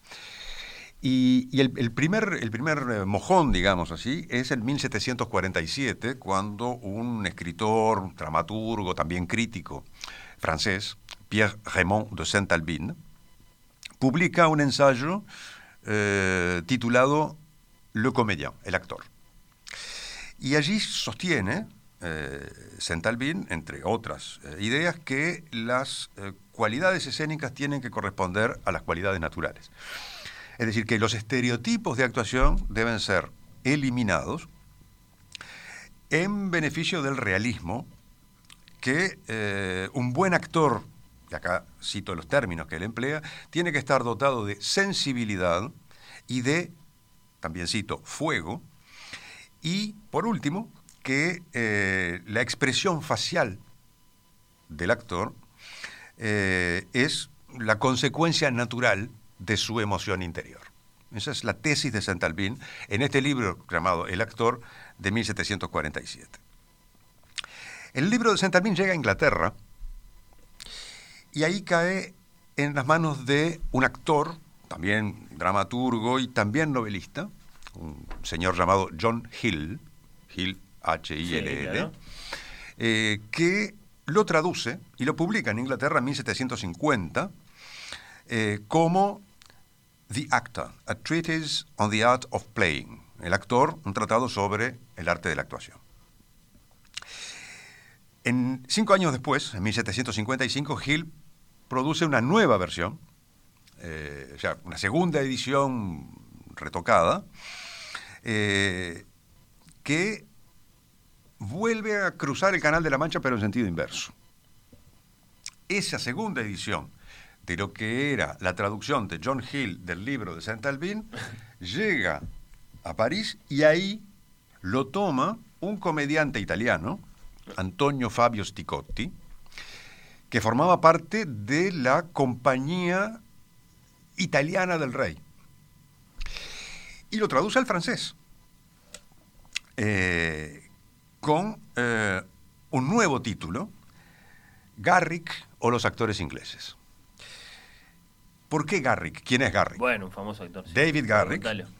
Que fue probablemente uno de los más famosos, quizá el más famoso de los actores ingleses de su tiempo, que dirigió el teatro de Drury Lane y eh, que fue una suerte de abanderado del retorno de los autores isabelinos, de los que hablábamos Sí. eh, el mes pasado.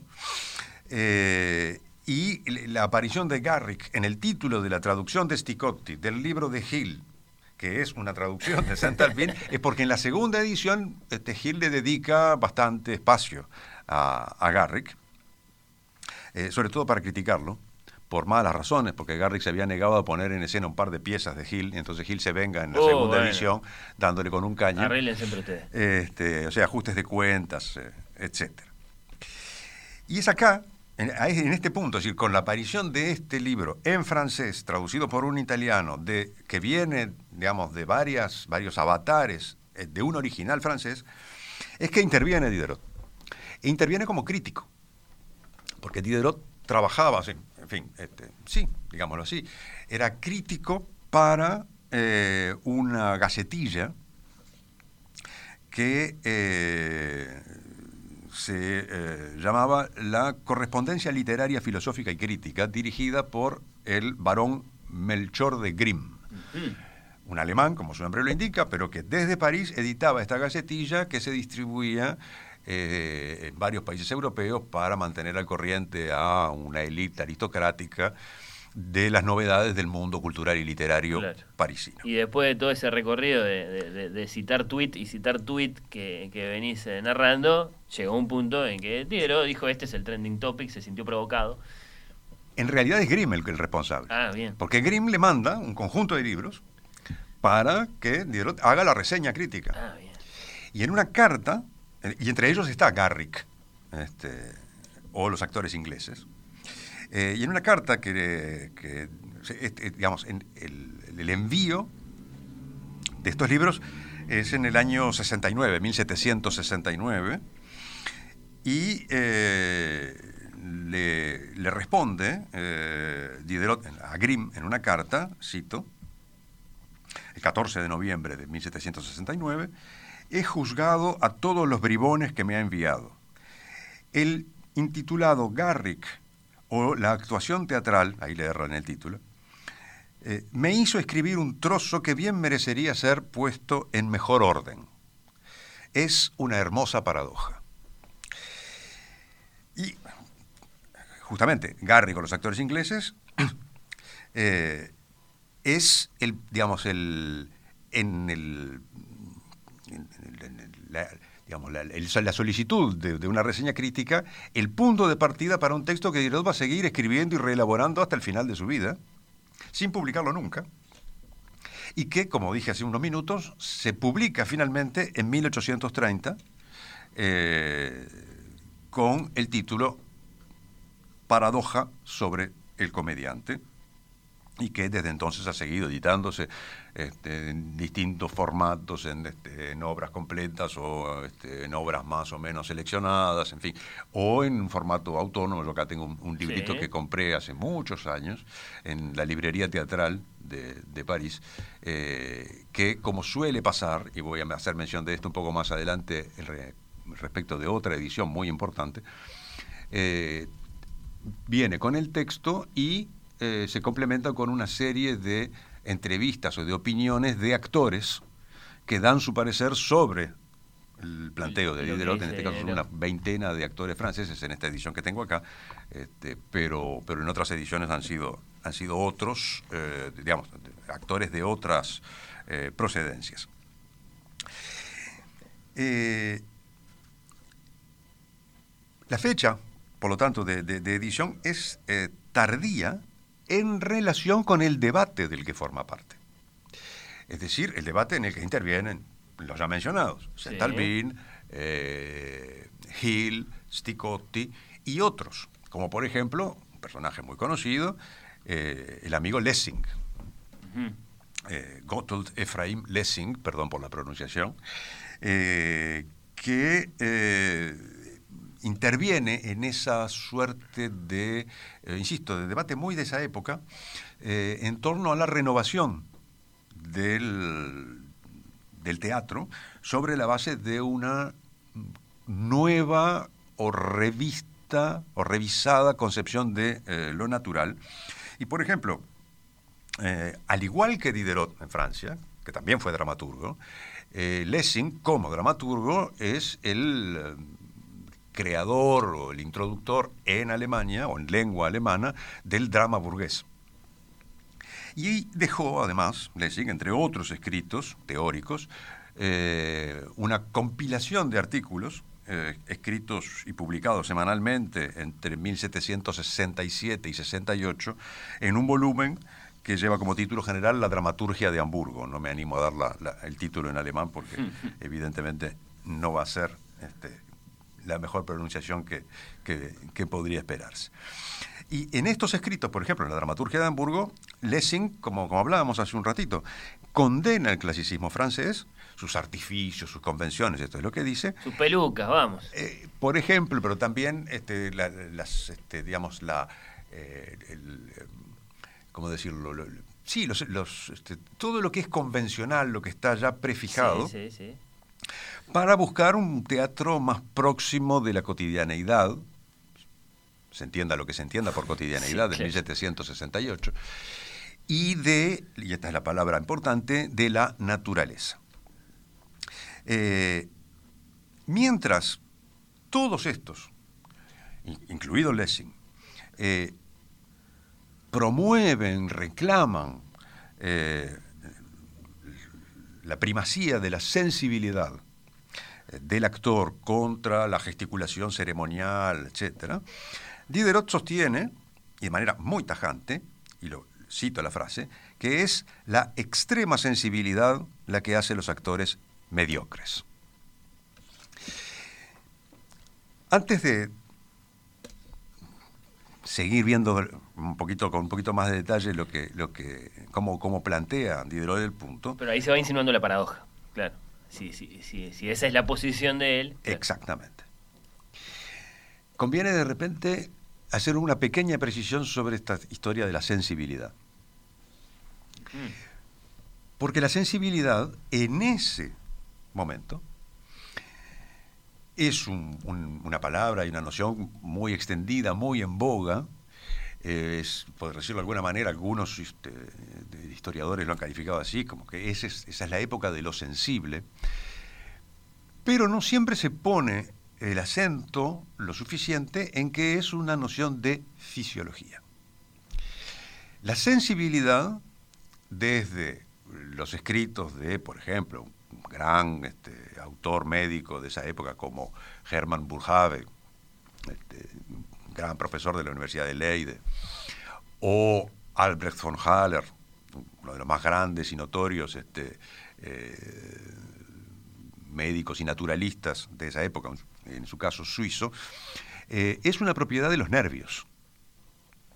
lo que tiene sensibilidad y que en el fondo es la noción clave para explicar la vida, lo viviente, eh, son los nervios, así como, y tiene su contraparte en otra noción, menos, que, que, tuvo menos difusión por fuera del campo médico, que es la irritabilidad, que en este caso es de los músculos. O sea, el tema es la fibra. Las fibras nerviosas tienen esa propiedad intrínseca de la sensibilidad, la fibra muscular tendría esa propiedad intrínseca de la irritabilidad. Por supuesto que esto se expande, digo, no es un sentido tan técnico quizá en el que se usa, eh, porque se usa en todas partes, eh, el, término de sensibilidad, pero este, está presente y está muy presente en el caso de Diderot, que entre otras cosas fue autor un libro que quedó inconcluso porque es lo último que escribió, de un tratado llamado Elementos de Fisiología. Es decir, Diderot estaba muy al corriente de todas estas cosas. Ahora, decías recién, ahí vemos la paradoja. Recordemos que una paradoja es una afirmación que va a contrapelo de la opinión comúnmente aceptada. Es algo que se aparta de la doxa, eso es lo que quiere decir, paradoxa. Y efectivamente lo es, justamente. Efectivamente lo es porque en ese contexto, en ese tiempo, en esa época de lo sensible, eh, Diderot exige a los actores, y la expresión, la cito del, texto, una sensibilidad nula. Eh, ¿cómo, ¿cómo, está construido este texto? Es un diálogo entre dos personajes, de los cuales es un recurso muy, muy empleado, incluso Diderot tiene más de uno, no es el único diálogo, eh, donde uno de los personajes representa el punto de vista del autor. Y el, objeto de la discusión entre esos dos personajes, del debate entre ellos, eh, es un libro que no se menciona, pero que es evidentemente Garrick o los actores ingleses. Y eh, el, personaje, por lo tanto, que en este diálogo defiende los puntos de vista de Diderot, eh, argumenta en contra de lo que el libro ese sostiene. O sea, contra la sensibilidad de los actores. Eh, cito un, par de líneas. Eh, el punto importante, es, el personaje que representa el punto de vista de Diderot el que dice esto, el punto importante sobre el cual tenemos opiniones totalmente opuestas, vuestro autor y yo, son las cualidades primeras de un gran actor. Yo quiero en él mucho juicio, me hace falta en ese hombre un espectador frío y tranquilo. Exijo, en consecuencia, penetración y nula sensibilidad, el arte de imitar todo, o, lo que es lo mismo, la misma aptitud para toda suerte de caracteres y de papeles. Esa es, ese es el núcleo que está, por supuesto, argumentado mucho más allá, pero ese es el núcleo De lo que de lo que sostiene el la paradoja, este, si uno la lee como, este, digamos, eh, más allá de que haya dos posiciones este, encontradas, si uno la lee como, el- el- digamos, siguiendo el punto de vista de lo que eh, efectivamente Diderot quiere eh, subrayar. Diderot, en definitiva, este, aboga por eh, un, un actor desprovisto de sensibilidad. Sí, ¿Querés actuar bien? No sientas. Exactamente. No sientas. eh, de hecho, si uno ve la definición que. Definición, la- no sé si llamarlo definición, pero lo que él dice en el texto sobre la sensibilidad, eh, lo- lo- dice muchas cosas, pero acá en un párrafo este, dice: La sensibilidad, según la única acepción que se haya dado hasta el presente a este término, es, me parece, una, esa disposición compañera de la debilidad de los órganos, consecuencia de la movilidad del diafragma, de la vivacidad de la imaginación, de la delicadeza de los nervios, que inclina a compadecer, a estremecerse, a admirar, a temer, a turbarse, a llorar, a desvanecerse, a socorrer, a huir, a gritar, a perder la razón, a exagerar, a despreciar, a desdeñar, a no tener ninguna idea precisa de lo verdadero, de lo bueno y de lo bello, a ser injusto, a estar loco. Impresionante. Vos ya prometiste que te vas a venir a nuestro tiempo, pero ahora, claro, me acordé que esto le hubiera gustado mucho, seguramente le gustaba mucho a, a Vittorio Gassman, que era, este, que, dijo muchas veces que todo eso de la memoria emotiva y que eso, eso para los que no saben actuar. Exactamente, exactamente. Bueno, eh, eh, con otras palabras, pero en el fondo es lo que, lo que sostiene Diderot, que en, el- en, en- en- pocas palabras, este, el, dice, corresponde eh, a la naturaleza dar las cualidades de la Bien. persona. Eh, y luego, eh, de lo que se trata es de estudiar, es decir, de aprender, de adquirir este, recursos, una técnica, un adiestramiento, si se quiere. O sea, el talento se adquiere con el aprendizaje y no es algo que venga con la persona. Eh, y por lo tanto, eh, a través de la ejercitación y de la observación, se van a obtener expresiones emocionales correctas, más variadas y, fundamentalmente, siempre iguales a sí mismas. Es decir, no están dependiendo del estado personal del individuo en el momento que está en escena. Eh, cito de nuevo a, a- a Diderot, es la irregularidad de los actores que actúan de alma eh, el problema. Su juego es alternativamente fuerte y débil, caliente y frío, chato y sublime. Es la extrema sensibilidad la que hace actores mediocres, es la sensibilidad mediocre la que hace la multitud de malos actores, y es la falta absoluta de sensibilidad la que prepara los actores sublimes. Eh, de nuevo, acá también hay una, una síntesis de, en el fondo, eh, lo que hace Diderot, es decir, poner en tela de juicio el valor de la sinceridad, de la autenticidad de la emoción del actor Sí, de la identificación plena del hombre actor con el hombre personaje. y la, la- la- la- la- la premisa del talento natural y de la necesidad de emocionarse para poder actuar. Sí, sí. Eh, el, el- el punto de vista de Diderot es radicalmente el opuesto. Eh,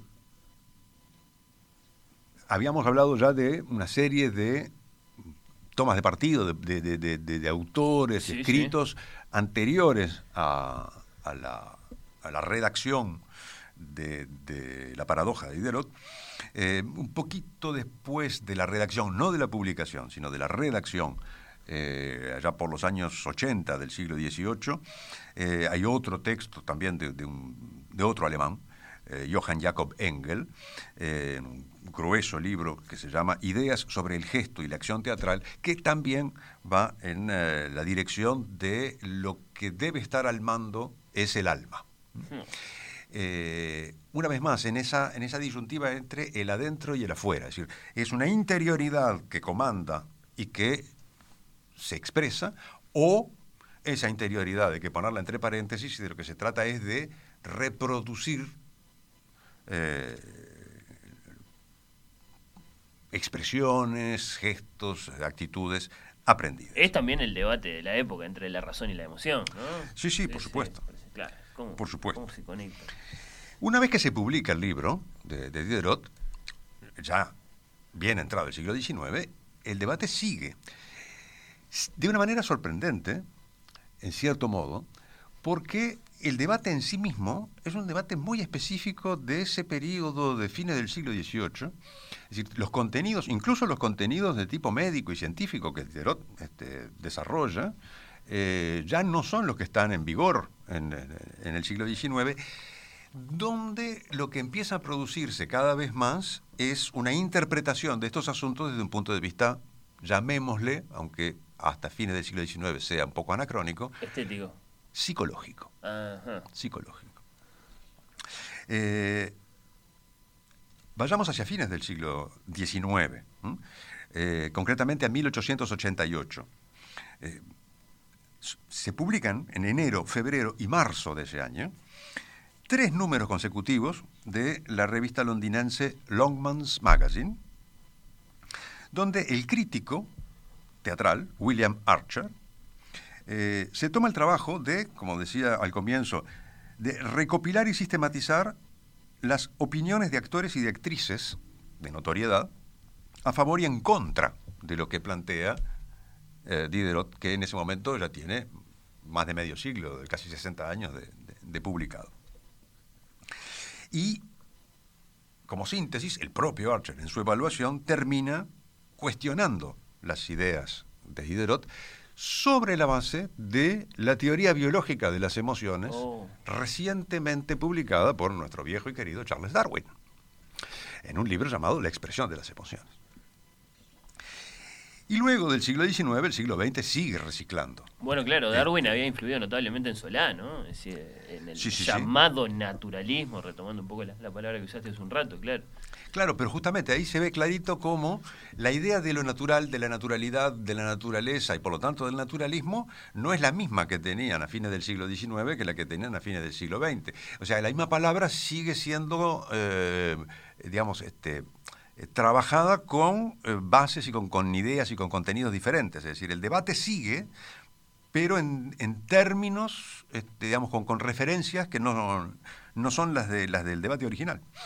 Eh, eh, recién hablaba de, de- psicología, un- un- una, una fecha importante, un punto importante es eh, también en los años 80 en el, del siglo XIX, eh, cuando eh, se publica un artículo en la revista Mind del filósofo y, según algunos, fundador de la psicología eh, en su vertiente más contemporánea, eh, el amigo William James Ah, el hermano de Enrique. el hermano del, del- del- del conocido Henry, publica un artículo, eh, un artículo, perdón, eh, cuyo título es What is an emotion? ¿Qué es una emoción? Y allí, este, desde el punto de vista de, sea, sin hacer ninguna referencia a- al arte escénico, ni a, Diderot, ni a nadie, pero en el fondo lo que plantea es lo que plantea Diderot.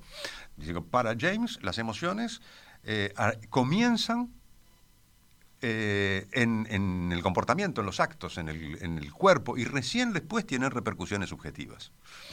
Eh, a esto llega más o menos unos años después este, otro este, estudioso, un sueco llamado Lange, y eh, se, digamos, se conoce esta idea, esta idea este, de- del origen periférico de las emociones, por eh, este, como la teoría este, eh, este, James Lange, eh, contraria a otra posterior de 1927 de otro psicólogo, un amigo llamado Walter Cannon, que eh, revisa la teoría James Lange y propone la secuencia inversa, o sea, las, reac- las reacciones fisiológicas son consecuencia de los estados subjetivos, que son el verdadero origen de las emociones. O sea, ahí vemos una especie de debate paralelo eh, que reproduce en cierto modo, pero sobre la base de un saber totalmente diferente, eh, la polaridad este, que en relación con el arte del actor está planteada entre Diderot y todos los otros que hemos mencionado hasta ahora. ¿no? Qué recorrido.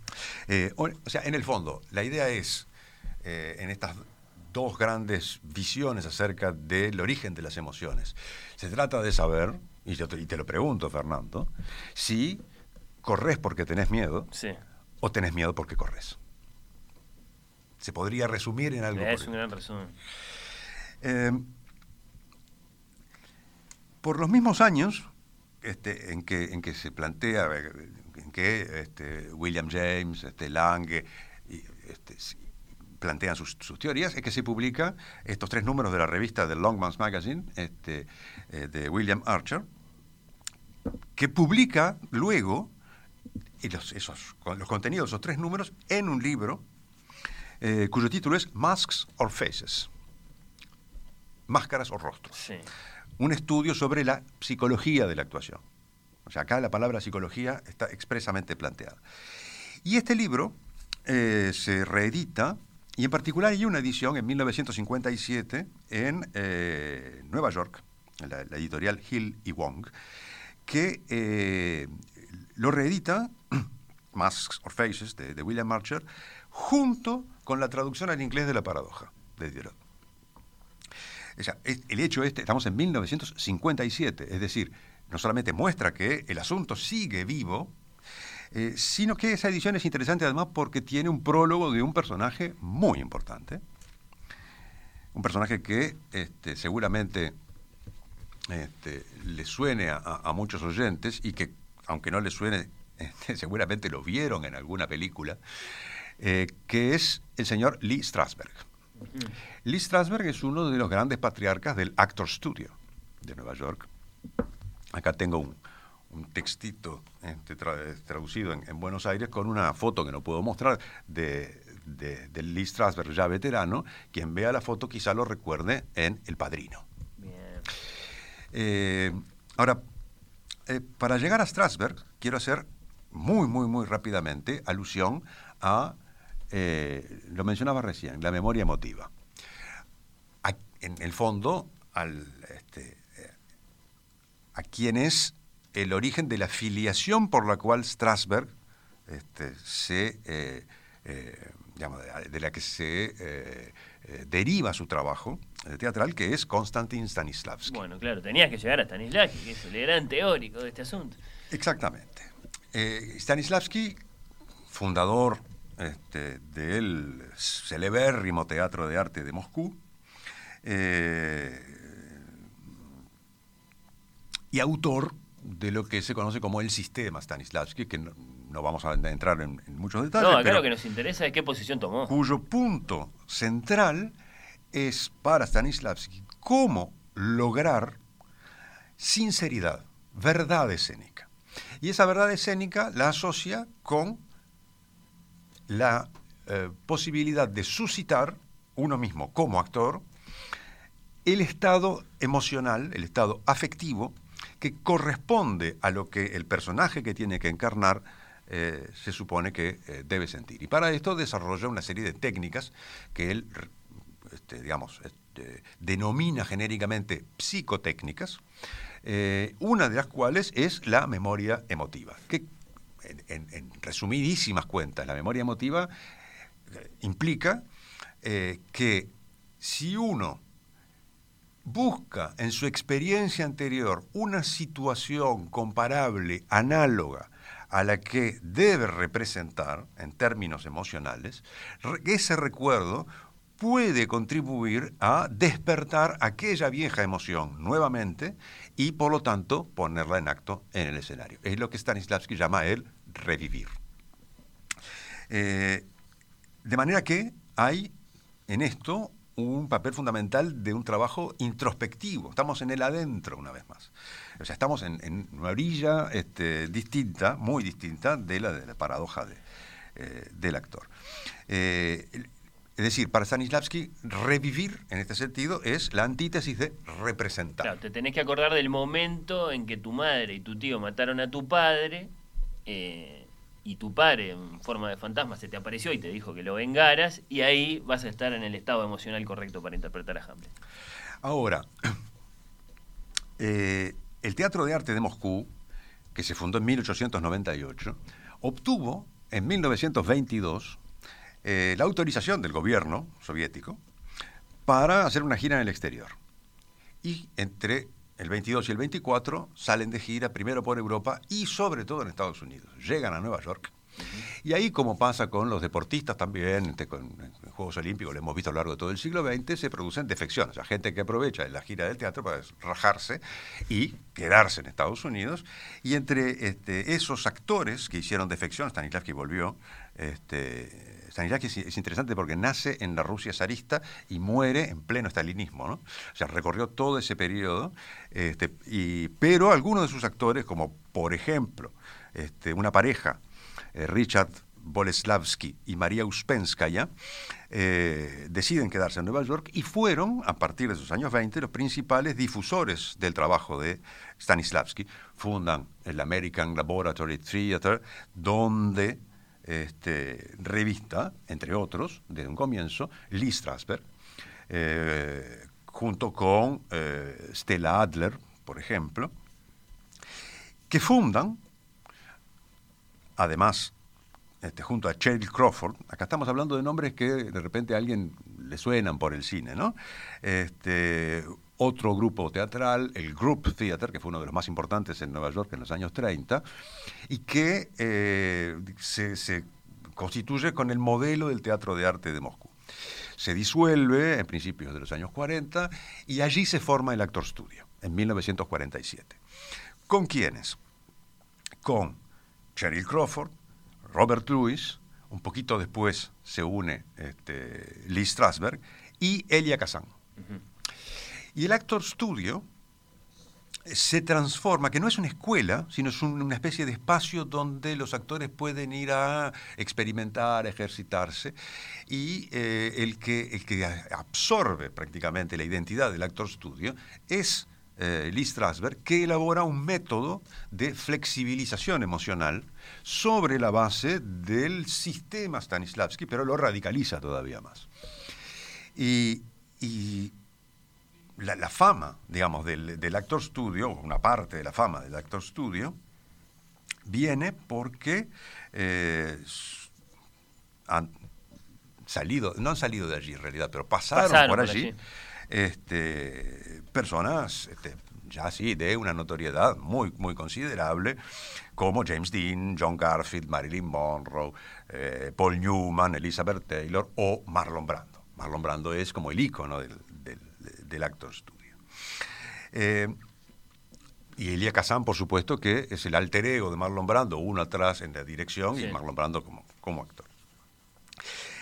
Ahora bien, eh, el, eh, ¿esto qué hace? Esto irriga el cine con estas técnicas.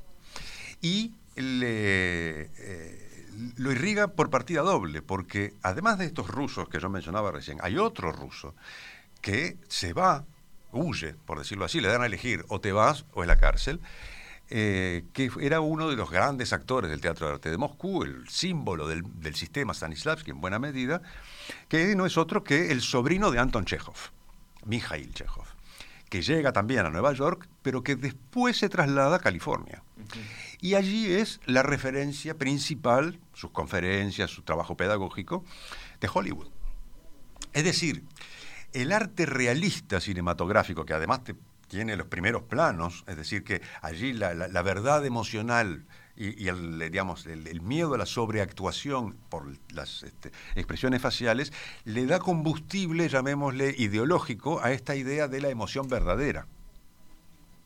Eh, la, se, digamos, este, contrariando el credo de, eh, de Diderot. Ahora bien, eh, ocurre que en las declaraciones de los actores, cuando les preguntan, bueno, ¿y qué tal lo de la memoria sí. este, emotiva? Y los más conspicuos representantes de lo que supuestamente es el método del actor studio dicen lo que hubiera respuesto, respondido perdón, eh, Diderot. Es decir, no, la verdad, en el momento, ahí en el momento, la verdad que. Y cierro con un ejemplo del Río de la Plata. A ver, a ver, a ver. De alguien que quizás este, haya sido olvidado por la gran mayoría de, nuestros contemporáneos, pero que fue una gran estrella del sainete. Que fue un tipo que copó la calle Corrientes. Me refiero a Enrique Muiño. En el año 93, en uno de los programas este, en los que eh, la señora Mirta Legrand este, invita a gente a, comer ante cámaras. Eh, reunió un grupo de actores y de actrices de más de 80. eh, Narciso Ibáñez Menta, Gogo Andreu, Irma Córdoba, y, este, y estaba entre otros Sabina Olmos. Y Sabina Olmos contó una historia, una anécdota, a su primer eh, trabajo cinematográfico en una película protagonizada por Enrique Muñoz que ya era en ese momento una figura ultra consagrada. Y Sabina Olmos este, estaba preocupada porque eh, era el debut cinematográfico, no tenía mucho, este, este, mucha experiencia detrás tampoco, y tenía una escena en la que tenía que llorar. Entonces fue y le pregunta, le dice, don Enrique, dice, y acá yo lo transcribí, ¿eh? esto es, es SIC. Dice, don Enrique, ¿cómo puedo hacer para llorar? Tengo que sentirlo. ¿Usted lo siente?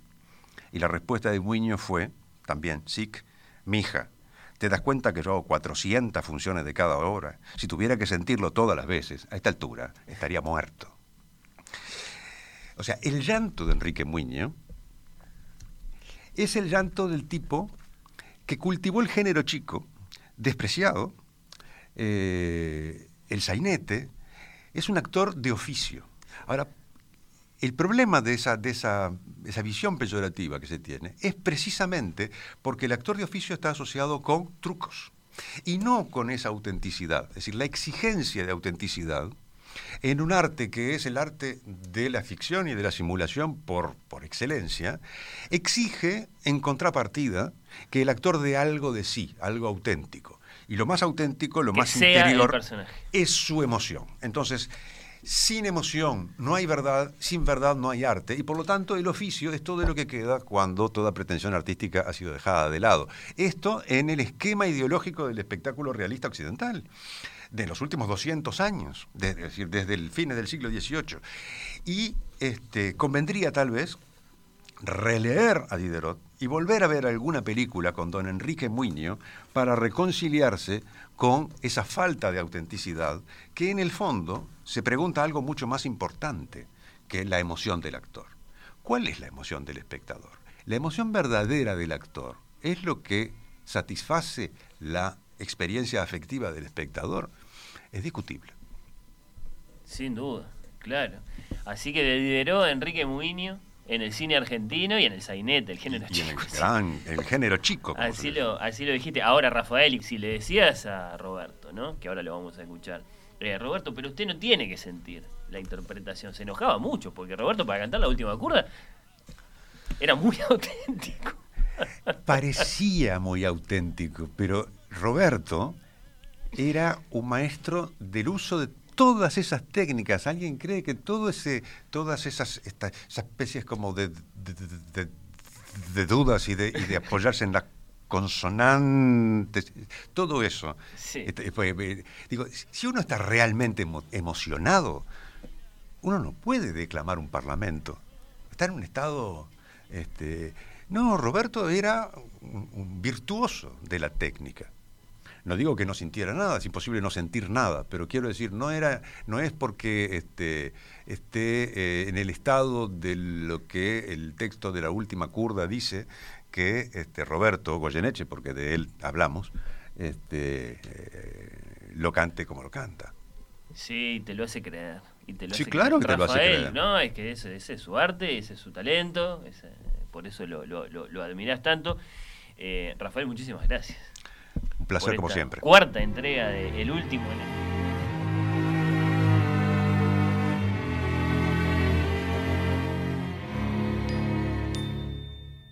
No, ni es cielo ni es azul, ni es cierto tu candor, y al fin tu juventud.